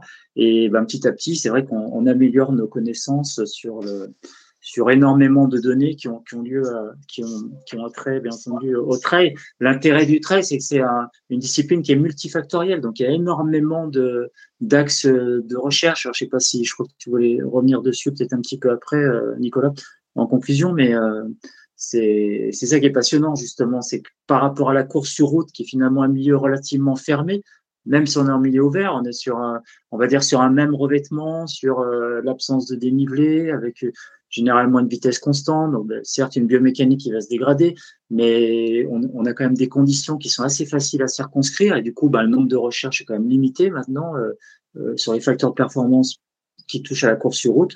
Autant en trail, il y a un large champ d'expérimentation et on est loin d'avoir encore tout expérimenté. Actuellement, il y a énormément de recherches, par exemple, sur l'acclimatation, la chaleur, sur, euh, sur la fatigue. Ça, c'est le domaine de Guillaume et je pense qu'il a encore pas fini. même s'il est déjà très fatigué, je pense qu'il y a encore pas mal de choses à trouver. Euh, voilà, donc c'est ça qui est passionnant dans, notre discipline. Je pense qu'on a encore énormément de choses à découvrir. Il y a tout l'aspect euh, euh, biomécanique et le fait d'avoir un terrain ben, irrégulier, euh, ça rend encore bien plus complexe euh, la chose. C'est facile de tester de la biomécanique à plat sur route ou sur piste et de tester les types de chaussures. Dès qu'on est en terrain qui n'est pas régulier, qui n'est pas reproductible, ça devient bien plus complexe. Tout à fait. Guillaume, tu veux rajouter quelque chose? D'ailleurs, est-ce que tu as une étude de prévue prochainement sur un événement ou en lien avec le trail, l'ultra trail Je sais que c'est pas uniquement ta seule activité, mais oui, alors euh, oui, il y a plusieurs, euh, plusieurs études en cours. Il y a la thèse de, de Nicolas Boutcarem à La Réunion.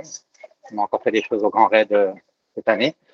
On a la suite qui est, qui est prévue l'an prochain. On a un autre projet, mais qui est un tout petit peu secret, dont je ne peux pas parler. Je vous rassure, hein, je ne me prends pas, il n'y a pas de secret défense, mais la mafia. Qui va être, ouais, c'est ça, la mafia.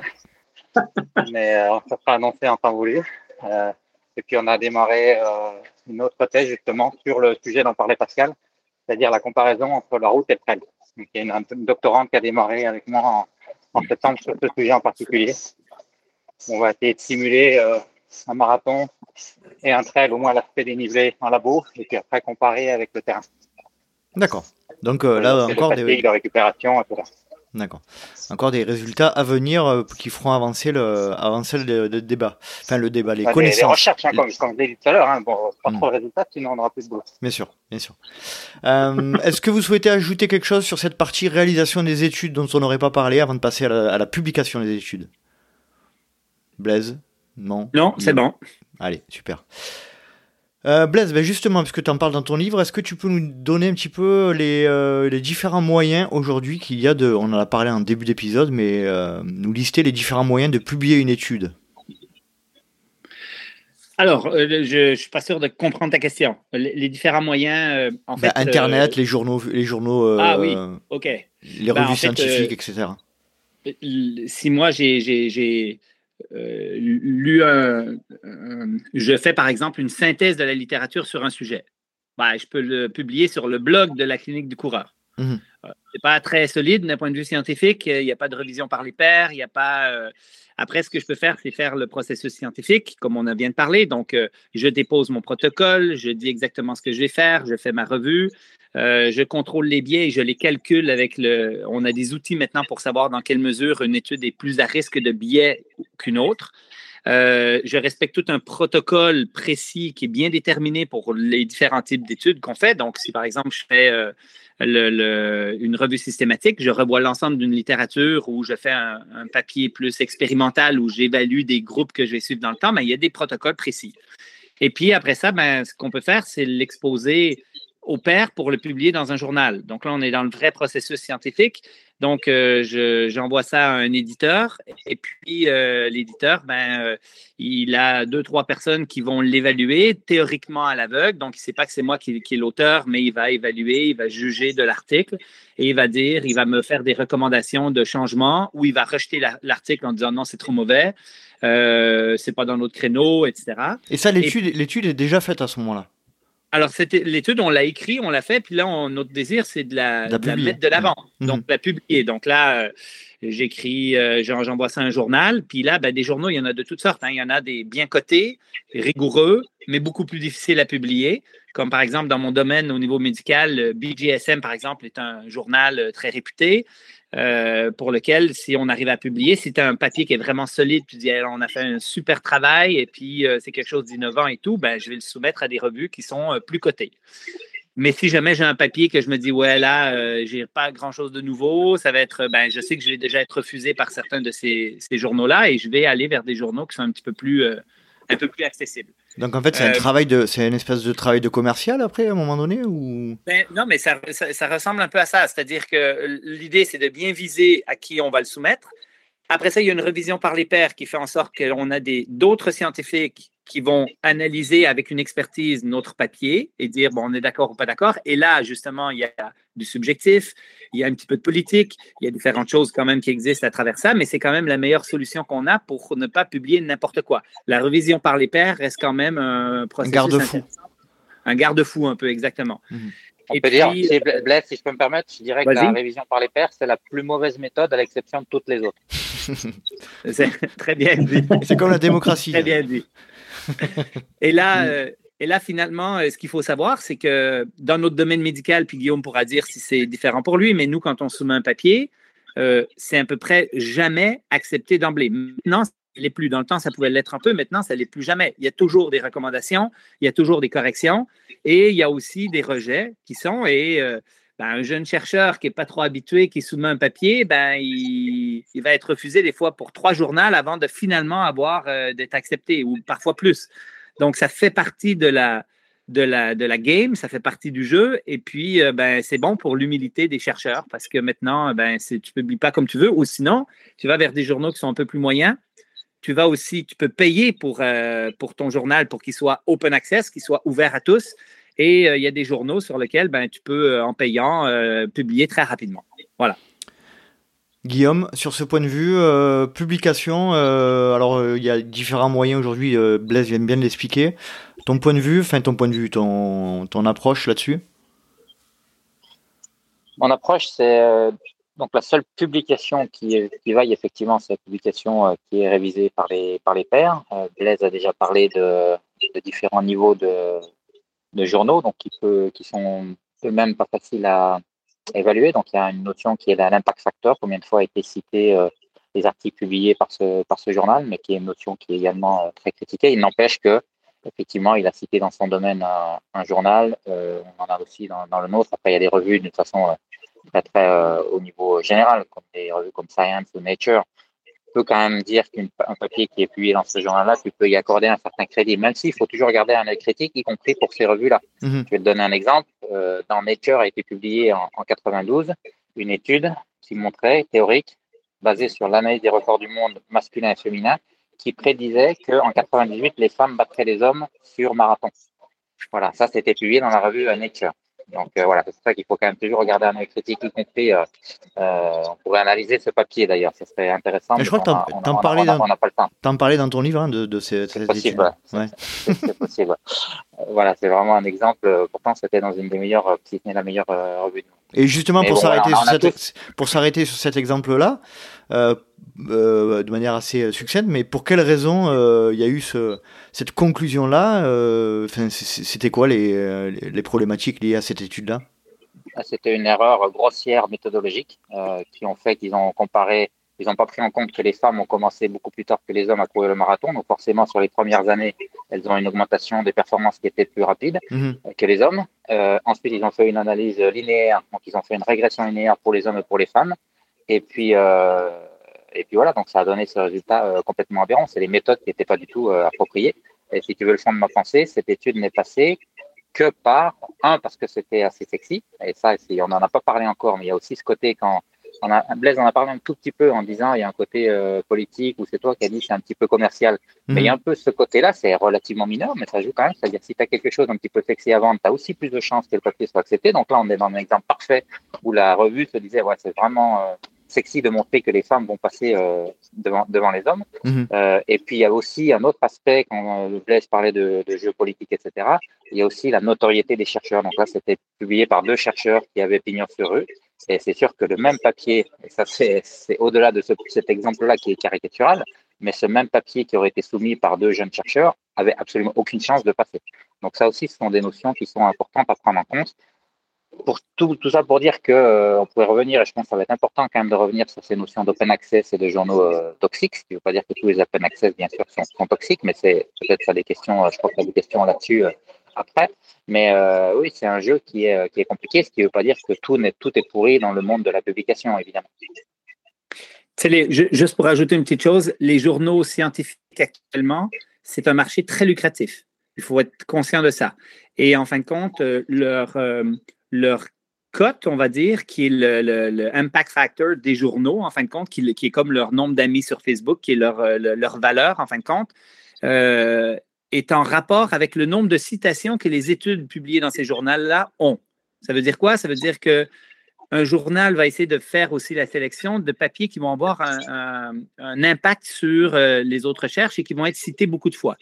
Et euh, ce que ça fait finalement, c'est que ben, Guillaume l'a soulevé avec ce fameux papier. C'est sûr que si tu dis que dans telle année, les femmes vont dépasser les hommes, il y a bien des chances que cette étude-là soit fortement lue, reprise et que ça augmente la, valeur, le nombre d'amis, en fin de compte, du journal. On appelle ça le reach. Le reach le, la capacité à atteindre, à, se développer, à, à en parler, quoi. OK, oui, mm. entre autres, oui. Mm. Puis euh, voilà, donc euh, le, point là-dessus, c'est que comme c'est lucratif et que l'objectif est aussi de, faire des sous, ben, en fin de compte, tu veux euh, avoir une plus grande portée, tu veux que les meilleurs papiers soient publiés dans ton journal et que ton journal ait les papiers avec le plus de citations. Et puis, ben, bien évidemment, il y a quelque chose d'un petit peu euh, je ne vais pas dire malsain, mais qui euh, influence un petit peu euh, la manière, qu'est-ce qu'on publie, puis bon, etc.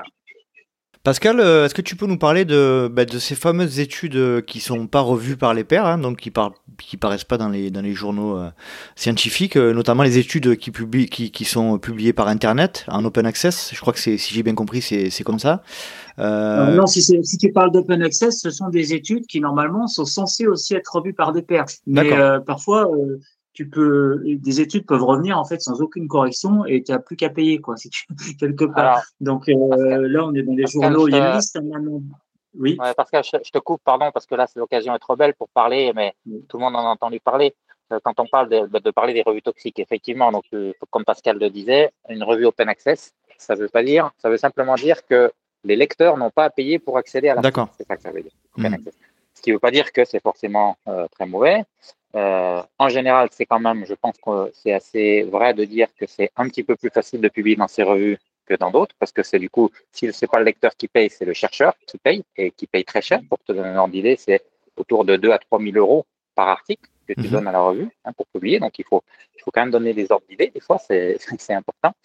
Et euh, par contre, as effectivement dans les open access, puisque c'est, comme l'a dit Blaise, un marché très juteux, depuis quelques années, peut-être une dizaine d'années maintenant, il y a un grand nombre d'éditeurs et de revues euh, qui qu'on appelle des revues prédatrices ou des revues toxiques qui se sont engouffrées dans la brèche et qui, pour le coup, nous, tous les jours, on a dans nos boîtes aux lettres des mails, euh, des spams de ces revues en disant venez publier chez moi, c'est moins cher que les autres, etc. Donc c'est vraiment un aspect euh, commercial. Mhm. Et là, pour le coup, tu fais passer absolument n'importe quoi. Et l'exemple, était, euh, enfin l'occasion était trop belle de pas citer ce qui s'est passé pendant le, le Covid, où des chercheurs ont envoyé à une revue un article qui montrait que la pratique de la trottinette était affecté. Il y avait plus d'accidents. Je ne sais plus exactement ce que c'était, mais en gros, c'était un truc aussi délirant que ça.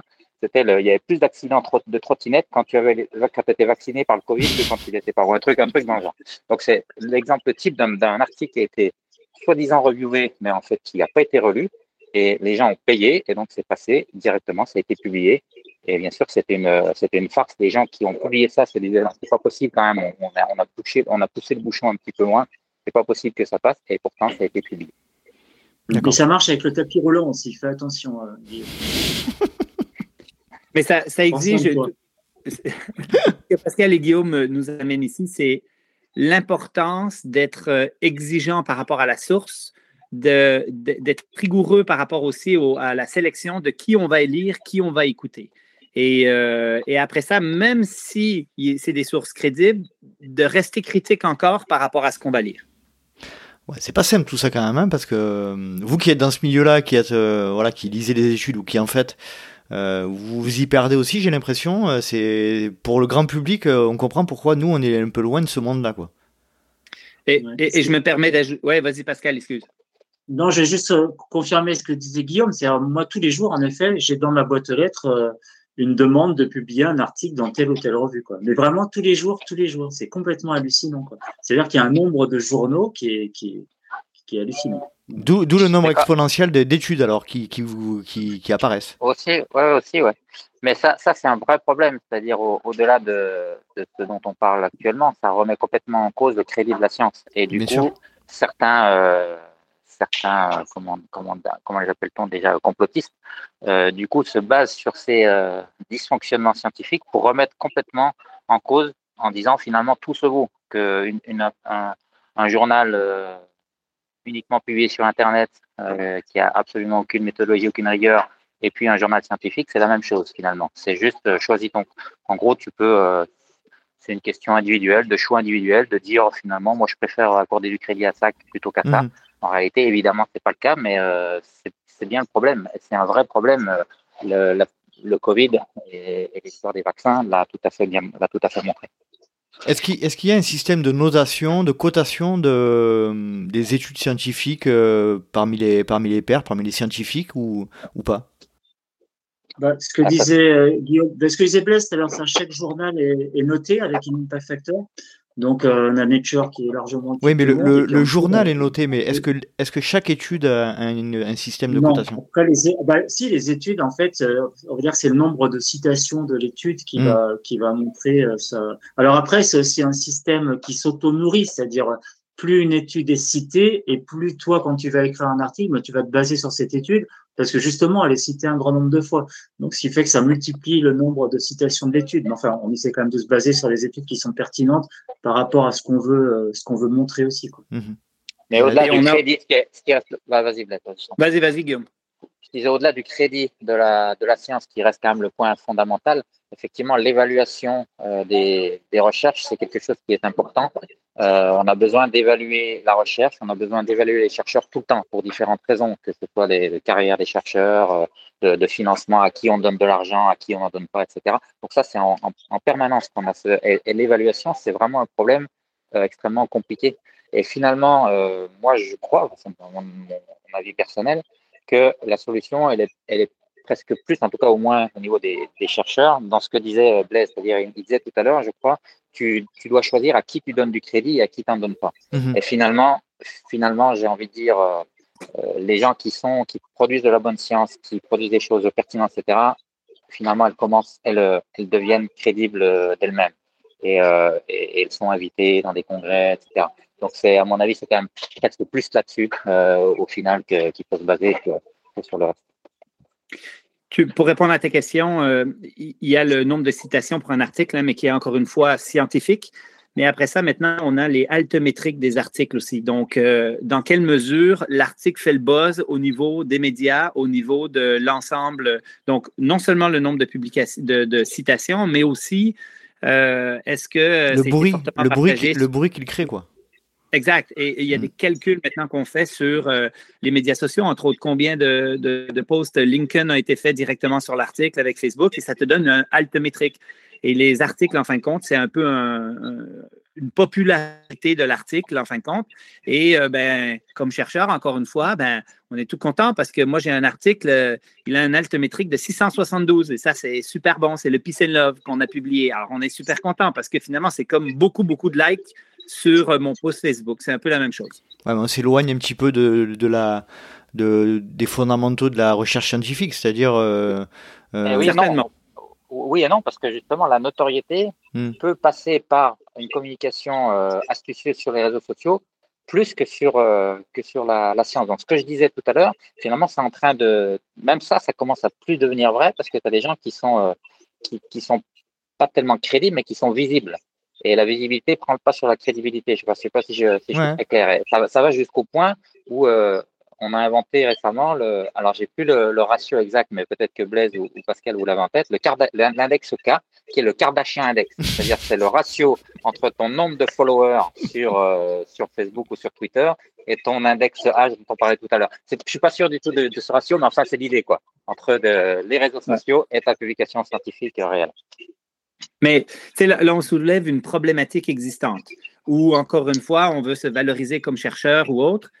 Mais, mais Guillaume l'a bien mentionné, en fin de compte, c'est que on veut que cette science-là soit aussi accessible. On veut qu'il y ait du transfert de connaissances entre un papier qu'on ne veut pas qu'il y ait juste des chercheurs qui lisent, mais que ça change nos pratiques, que ça vienne dans la population, que les coureurs soient au courant, qu'on sache si finalement une chaussure prévient les blessures ou prévient pas les blessures. Donc, euh, une des grosses problématiques en science actuellement, c'est euh, ce knowledge transfer qu'on appelle en anglais, qui est comment on fait pour réduire le gap qui existe entre les pratiques sur le terrain, les pratiques cliniques, versus la recherche. Et euh, il y a eu beaucoup, beaucoup d'efforts de, d'efforts qui ont été faits, entre autres par Cochrane et par euh, plusieurs autres organismes, pour essayer de réduire ce gap-là. Anciennement, on disait ça prend 15 ans avant que de la recherche qui montre quelque chose soit appliquée sur le terrain. On sait que la recherche nous montre que c'est peut-être pas une bonne idée de s'étirer juste avant d'aller faire du sport pour prévenir les blessures, mais combien ça prend de temps avant qu'on change les pratiques dans les équipes de foot et puis dans, chez les sportifs. -hmm. Et euh, le gap était énorme. Et maintenant, avec les médias sociaux, on a réussi à raccourcir ce gap de façon importante parce que justement, avec Twitter et autres, ben, on a réussi à avoir une communication vulgarisée plus rapide vers le grand public de nos recherches scientifiques et de ce qu'on trouve fondamentalement. Il euh, y a un autre problème aussi, euh, on, là on parlait des, des, études scientifiques qui sont publiées sur les journaux, euh, mais il y a la possibilité aussi aujourd'hui de publier des études plus simplement sur Internet directement, euh, comme tu disais Blaise tout à l'heure, qui sont pas euh, revues par les pairs, donc ça c'est un, un autre problème aussi. et qui en plus, souvent ces études qui sont publiées sur Internet sont souvent résumées, notamment sur les réseaux sociaux, etc. Donc on, voilà, on, on, je pense qu'on perd, en, on perd en crédibilité euh, de ces études-là, et, et, comme tu disais Guillaume tout à l'heure, on perd la crédibilité de, du scientifique là-dessus, sur ce genre de, de, pratique. Je suis pas sûr de savoir à quel euh, papier, quelle, quelle, publication tu fais référence. Non, mais je, je dis... Publié, si c'est pas publié dans une revue scientifique, c'est pas une publication scientifique par définition, comme on a eu. Bah, dans, le d'après ce que d'après ce que j'ai compris, vas-y Blaise, je t'en prie. Ben, en fait, on peut laisser croire, tu sais, le, mot science actuellement, basé sur la science, il est utilisé à toutes les sauces. Hein. Tu, euh, tu vends un supplément de magnésium, c'est sûr que si tu veux le vendre, il faut que tu dises que c'est euh, cliniquement démontré, scientifiquement démontré. Une crème pour le visage, c'est la même chose. Une machine avec le biceps aussi. C'est tout le temps la même chose. Le mot science a, a de moins en moins de valeur parce qu'on l'utilise à toutes les sauces parce que c'est un argument de vente. En fait, de dire que ce qu'on a fait est démontré scientifiquement, ça fait partie de ça. Donc, pour répondre, parce que Guillaume amène le point, c'est qu'on devrait parler d'un papier scientifique, d'un article scientifique s'il a été revu par les pairs et qu'il a suivi le vrai processus. Mais maintenant, sur les blogs, euh, je peux écrire un blog et euh, utiliser le mot science 20 fois dans mon blog et laisser croire au grand public que ça a une valeur scientifique ultra forte, quand peut-être c'est vraiment de la bullshit. Donc, c'est une problématique actuellement. La problématique, c'est la, c'est la valeur, en fin de compte, la fiabilité du contenu qui est émis partout sur le web, euh, avec en plus le mot science pour laisser croire que c'est rigoureux. En théorie, quand tu avances quelque chose comme ça dans une publicité en disant ça a été démontré scientifiquement, c'est à toi de faire la preuve. Mais ça, c'est la théorie. En pratique, évidemment, ça. Mais il y a quand même des procès hein, qui sont faits sur, euh, sur certaines allégations comme ça. En théorie, tu dois montrer effectivement que ça a été euh, fait dans des bonnes, en utilisant des méthodes scientifiques euh, rigoureuses, etc., reproductibles, indépendantes. Mais ça, c'est la théorie, et ça repose encore une fois la question de l'évaluation. Qu'est-ce qu'une qu'est-ce qu'une étude scientifique? Qu'est-ce qu'une bonne étude scientifique? À quelle étude on doit accorder du crédit Parce qu'après, effectivement, je peux je peux dire, ben oui, moi, j'ai pas publié, mais j'ai quand même fait une étude scientifique. J'ai testé euh, la crème de jour contre la crème de nuit sur deux femmes, et oui, j'ai montré qu'il y avait moins de risques chez les femmes. On a observé, et c'était une observation euh, subjective, mais ça reste une observation, et c'est une étude scientifique. Donc, euh, quand on parlait de l'évaluation et de, de, l'importance qu'elle avait, voilà un autre, un autre exemple effectivement sur la, publicité mensongère que peuvent avoir certaines, certaines entreprises. Tu sais, je, je rajouterai une chose dans mon domaine. On veut me vendre des machines pour accélérer la guérison. OK, on a les, les les ultrasons, les euh, interférentiels, on a plein de machines. Qui, mais comment tu vends une machine à un professionnel de la santé? En y laissant croire que ça fonctionne.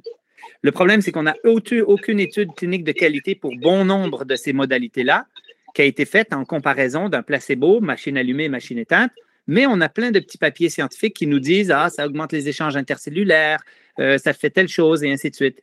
Et moi, je, parle souvent de l'importance de la mesure de résultat. Ce qui m'intéresse, moi, comme clinicien, c'est est-ce que ça marche?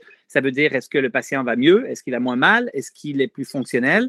Et si on ne mesure pas ces choses-là, on peut nous sortir une panoplie de papiers qui ont très peu de valeur clinique, qui ont très peu de valeur dans le changement de ma pratique, mais qui laissent croire que c'est super scientifique. Et comme les professionnels de la santé, entre autres, on n'est pas des scientifiques, ben, on gobe une tonne de bullshit de plein de sortes de choses.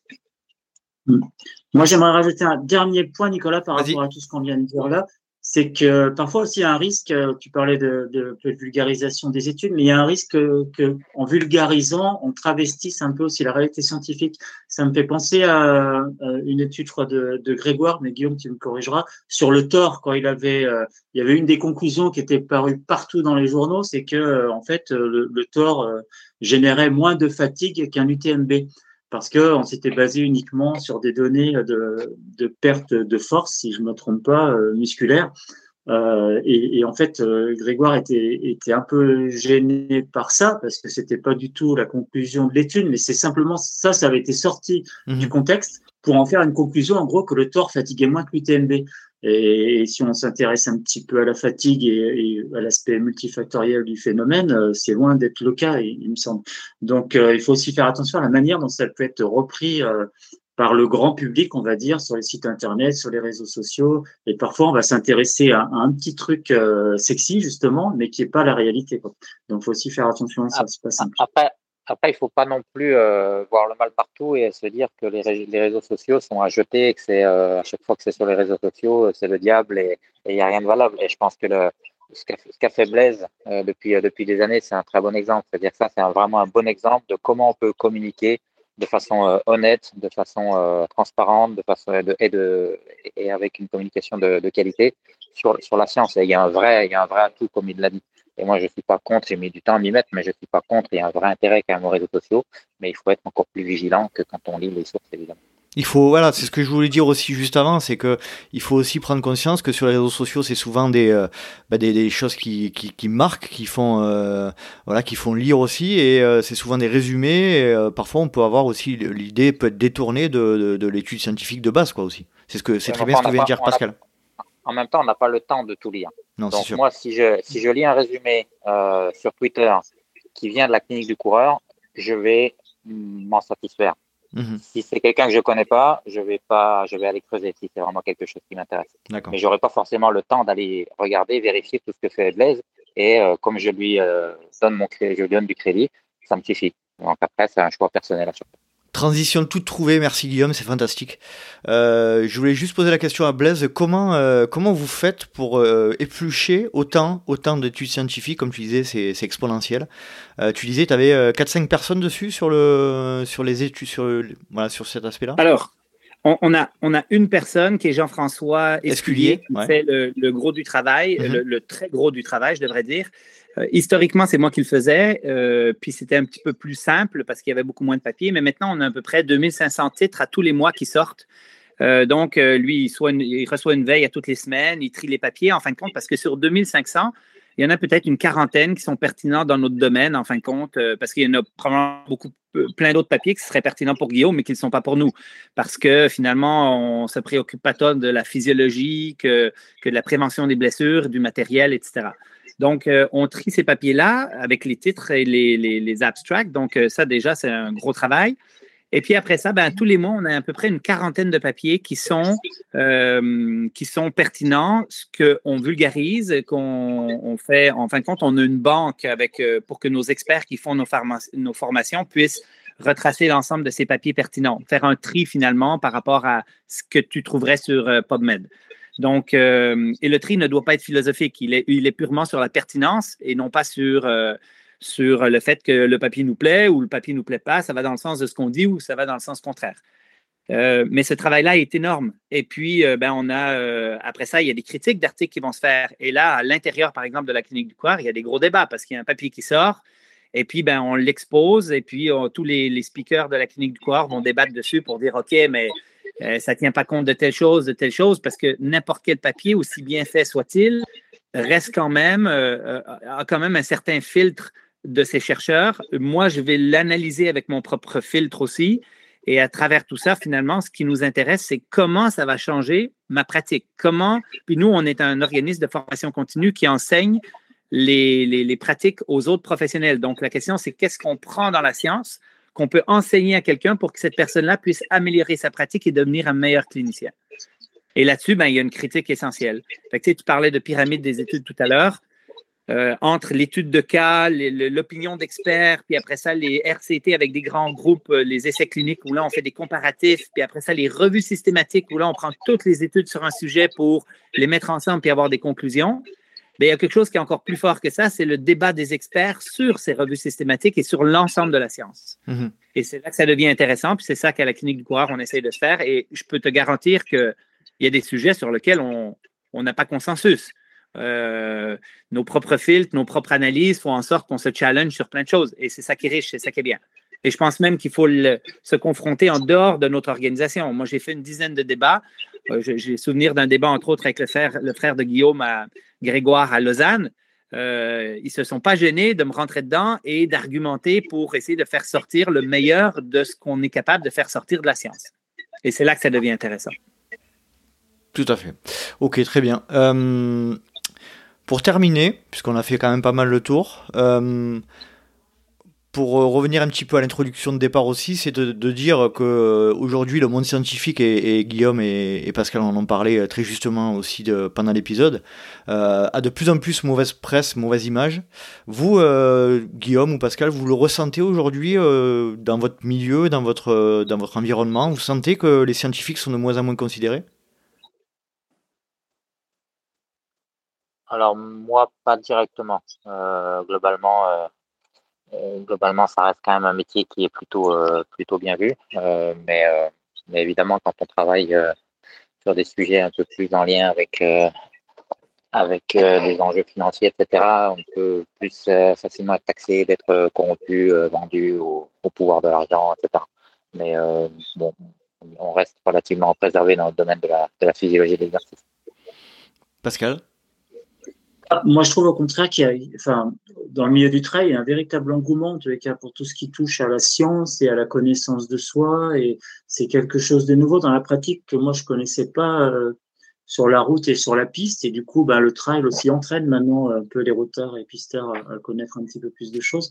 Donc, au contraire, c'est passionnant. Il y a beaucoup de demandes dans, dans ce sens en termes de j'ai des athlètes qui viennent me trouver aussi pour du suivi physio et pour passer des tests d'effort et pour rechercher des indices pertinents de la performance euh, au travers des tests, ce qui n'a pas toujours été le cas euh, et ce qui n'est pas non plus nécessairement le cas euh, quand on se rapproche de, la médecine du sport, par exemple.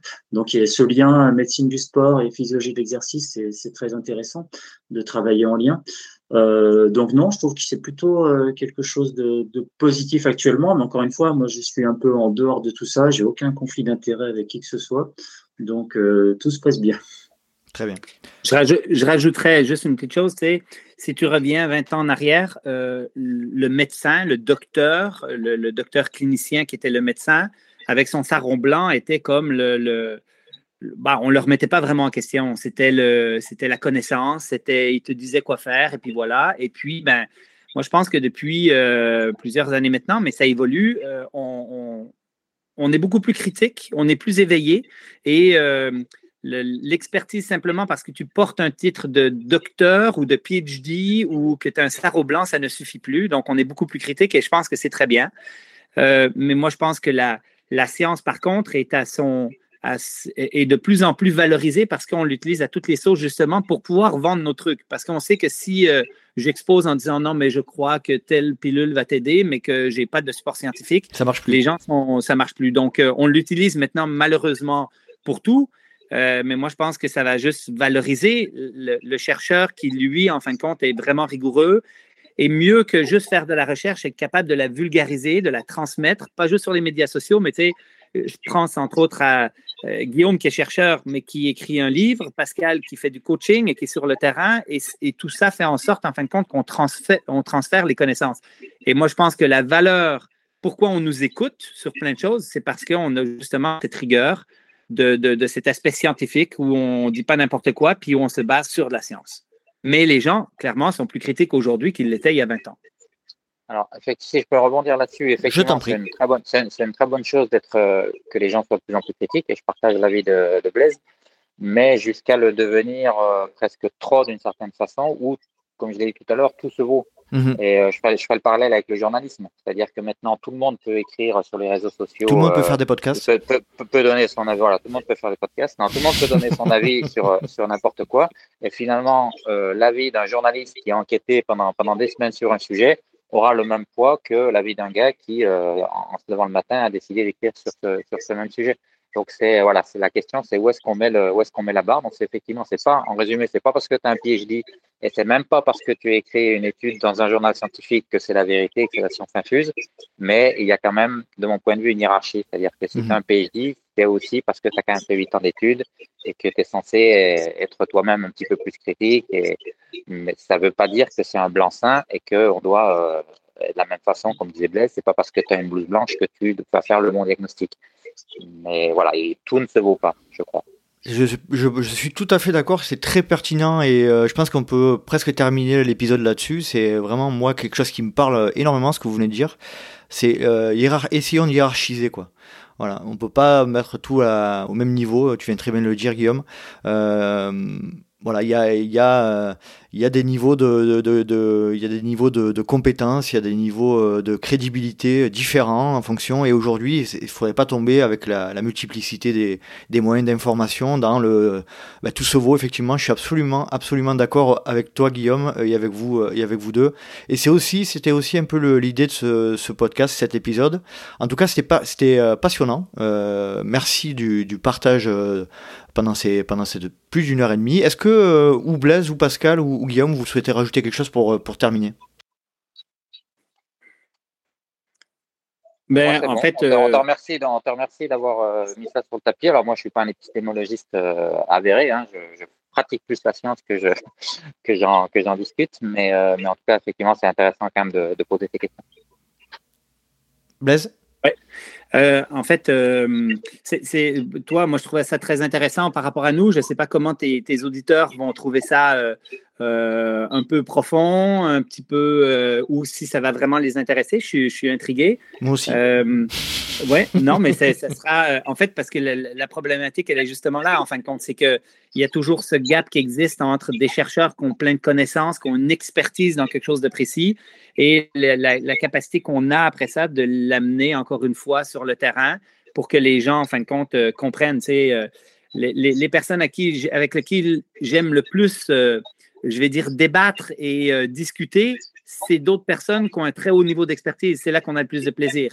Et la complexité, elle est comment je peux vulgariser les choses pour que ça soit compris et accepté par quelqu'un qui n'a pas ce niveau de connaissance au niveau scientifique ou qui, qui ne comprend pas c'est quoi une revue systématique et qui s'en fout. C'est donc, euh, et c'est pour ça que je reviens toujours à essayer d'identifier des, des, sources qui sont crédibles et fiables, euh, et euh, c'est sûr qu'il y a des. Je vais prendre des livres sur la course à pied qui sont plutôt généralistes et qui, des fois, manquent un petit peu de rigueur sur les choses qu'ils vont amener, versus euh, Guillaume qui publie son, son livre. Et puis, finalement, on sait qu'il y a une réflexion, il y a une connaissance, il y a même une expérience en arrière de ça qui donne toute l'expertise de son contenu.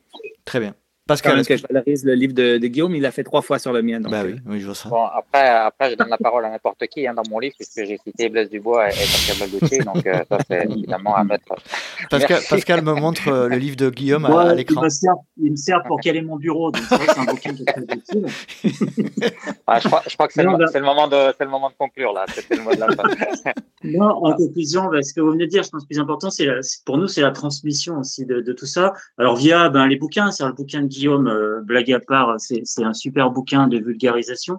Euh, et c'est pour ça que ça, marche fort, parce que du coup, euh, c'est traduire justement le langage scientifique en langage qui soit accessible à tous et qui soit quelque chose de directement applicable sur le terrain. C'est aussi ben, les formations. Moi, c'est mon dada depuis longtemps, mais c'est aussi les formations de la clinique du coureur avec Blaise et, et notamment Seb, avec qui je bosse moi sur d'autres formations et qui marchent très bien. Et c'est là qu'on s'aperçoit que que les gens euh, s'intéressent quand même à, ça. On a de plus en plus euh, le trail, c'est un milieu qui s'est construit aussi hors fédération. Donc on a, généralement on a quoi? On a 5% d'entraîneurs fédéraux, donc la fédé d'athlètes, et tout le reste ce sont des gens euh, passionnés qui vont qui, qui suivent des, des, des, DU ou des choses comme ça. Il y, a, il y, a, diverses formations qui sont accessibles maintenant et qui permettent justement aussi d'accéder aux, aux, connaissances scientifiques. Et je pense qu'il faut poursuivre sur ce chemin-là. Il y a de plus en plus de gens qui se forment pour retransmettre à leur tour et je crois que c'est comme ça qu'on va, qu'on va développer un peu plus les connaissances et qu'on va permettre aussi aux gens de, de se préserver parce que c'est un milieu qui reste quand même accidentogène par un excès de charge et par souvent un manque de connaissances ou par des raisonnements un peu euh, par analogie sur, euh, sur les ultra-distances mmh. et, et l'ultra-entraînement. Et il y a énormément d'erreurs qui sont commises. Il y a un taux d'incidence encore des blessures qui est bien trop important dans cette discipline, alors qu'à la base, c'est voilà, une discipline où on doit prendre un maximum de plaisir, mais pour ça, il faut le faire dans, des bonnes conditions et quand même avec un minimum de connaissances euh, sur l'entraînement et la prévention. Parfait. moi, j'aimerais quand même rajouter quand même euh, le mot de la fin, en tout cas vas-y, vas-y. Euh, on a parlé, et c'était le but de ce podcast, de, connaissances scientifiques. mais je crois que ce qui est important dans mon livre et dans d'autres supports, c'est justement de ne pas se limiter non plus. C'est-à-dire de ne pas avoir l'excès inverse, de dire jusque-là, c'était uniquement des connaissances de terrain. Nous, on va apporter la science, et la science, c'est la vérité. J'espère que les auditeurs l'ont pas compris comme ça parce que c'est pas du tout le cas. C'est la science est importante, mais les connaissances du terrain le sont tout autant. Et je pense que c'est le mix des deux, la confrontation euh, des deux. Euh, les connaissances que peuvent avoir certains experts euh, de haut niveau ou pas de haut niveau d'ailleurs, hein, ça peut être des cliniciens, ça peut être d'autres personnes sur le terrain, ont énormément de valeur également. Et il faut pas opposer les deux. C'est, je pense, effectivement la confrontation des deux, des deux opinions, des deux types de connaissances qui fait aussi la richesse et, et la vérité, elle passe par là, à mon avis. On a commencé par la citation La science doit nous guider et pas nous dicter le chemin. On terminera par Les, les convictions sont peut-être des ennemis plus dangereux que pour la vérité que les mensonges. Voilà. De euh, Nietzsche. Nietzsche. Merci. il a fait quoi comme il a fait quoi lui comme ultra récemment? Faudrait aller voir sur son UTMB Index. Nietzsche, N-I-E-T-Z-S-C-H-E. Voilà, juste euh, point. Allez, blague à part, merci à tous les trois, c'était génial. J'ai passé un agréable moment. J'espère que tous les auditeurs vont apprécier ça. Et puis, euh, vive la science. À plus. À plus. À plus. Salut tout le monde. Salut, salut. Et voilà, cet épisode est à présent terminé. J'espère que vous avez passé un agréable moment en compagnie de Blaise, de Guillaume et de Pascal, que je remercie énormément, énormément pour le temps qu'ils ont accordé au LTP et qu'ils accordent régulièrement au LTP. C'est vraiment euh, une vraie marque de confiance et, de, une énorme satisfaction de les avoir régulièrement au micro du LTP. Donc merci énormément à tous les trois. Si vous souhaitez suivre le Let's Try Podcast sur les réseaux sociaux Rennes Plus Simple, rendez-vous sur Facebook ou Instagram Try Podcast. Vous pouvez également me suivre sur Facebook, Instagram, LinkedIn ou Strava et pas TikTok à Nicolas Guilleneuf. Si vous souhaitez aider le LTP, n'hésitez pas à vous rendre sur les plateformes de, podcast Apple Podcast ou Spotify si vous les utilisez. Vous mettez 5 petites étoiles pour dire que vous aimez bien ça. Et puis un petit commentaire pour dire que je suis génial et que le LTP, euh, euh, il, faut, il faut jamais que le LTP euh, ne s'arrête. Jamais, jamais, ever, forever. J'espère vous retrouver pour un prochain numéro du Let's Podcast. Et d'ici là, n'oubliez pas, si vous pensez que c'est impossible, faites-le avec un peu de science pour vous prouver que vous avez tort. Salut, salut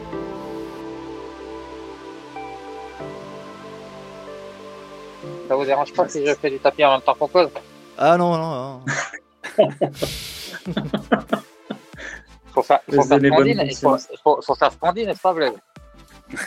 ça, on fait tout ça à la clinique du coureur. On a tous un tapis euh, dans nos réunions en train de marcher. C'est très étourdissant pour ceux qui ne le font pas, mais, mais c'est très bien. Oui, c'est même plus qu'une introduction, c'est un bon résumé, mais fais quand même attention à ce que tu dis sur la mafia, parce que tu vas voir.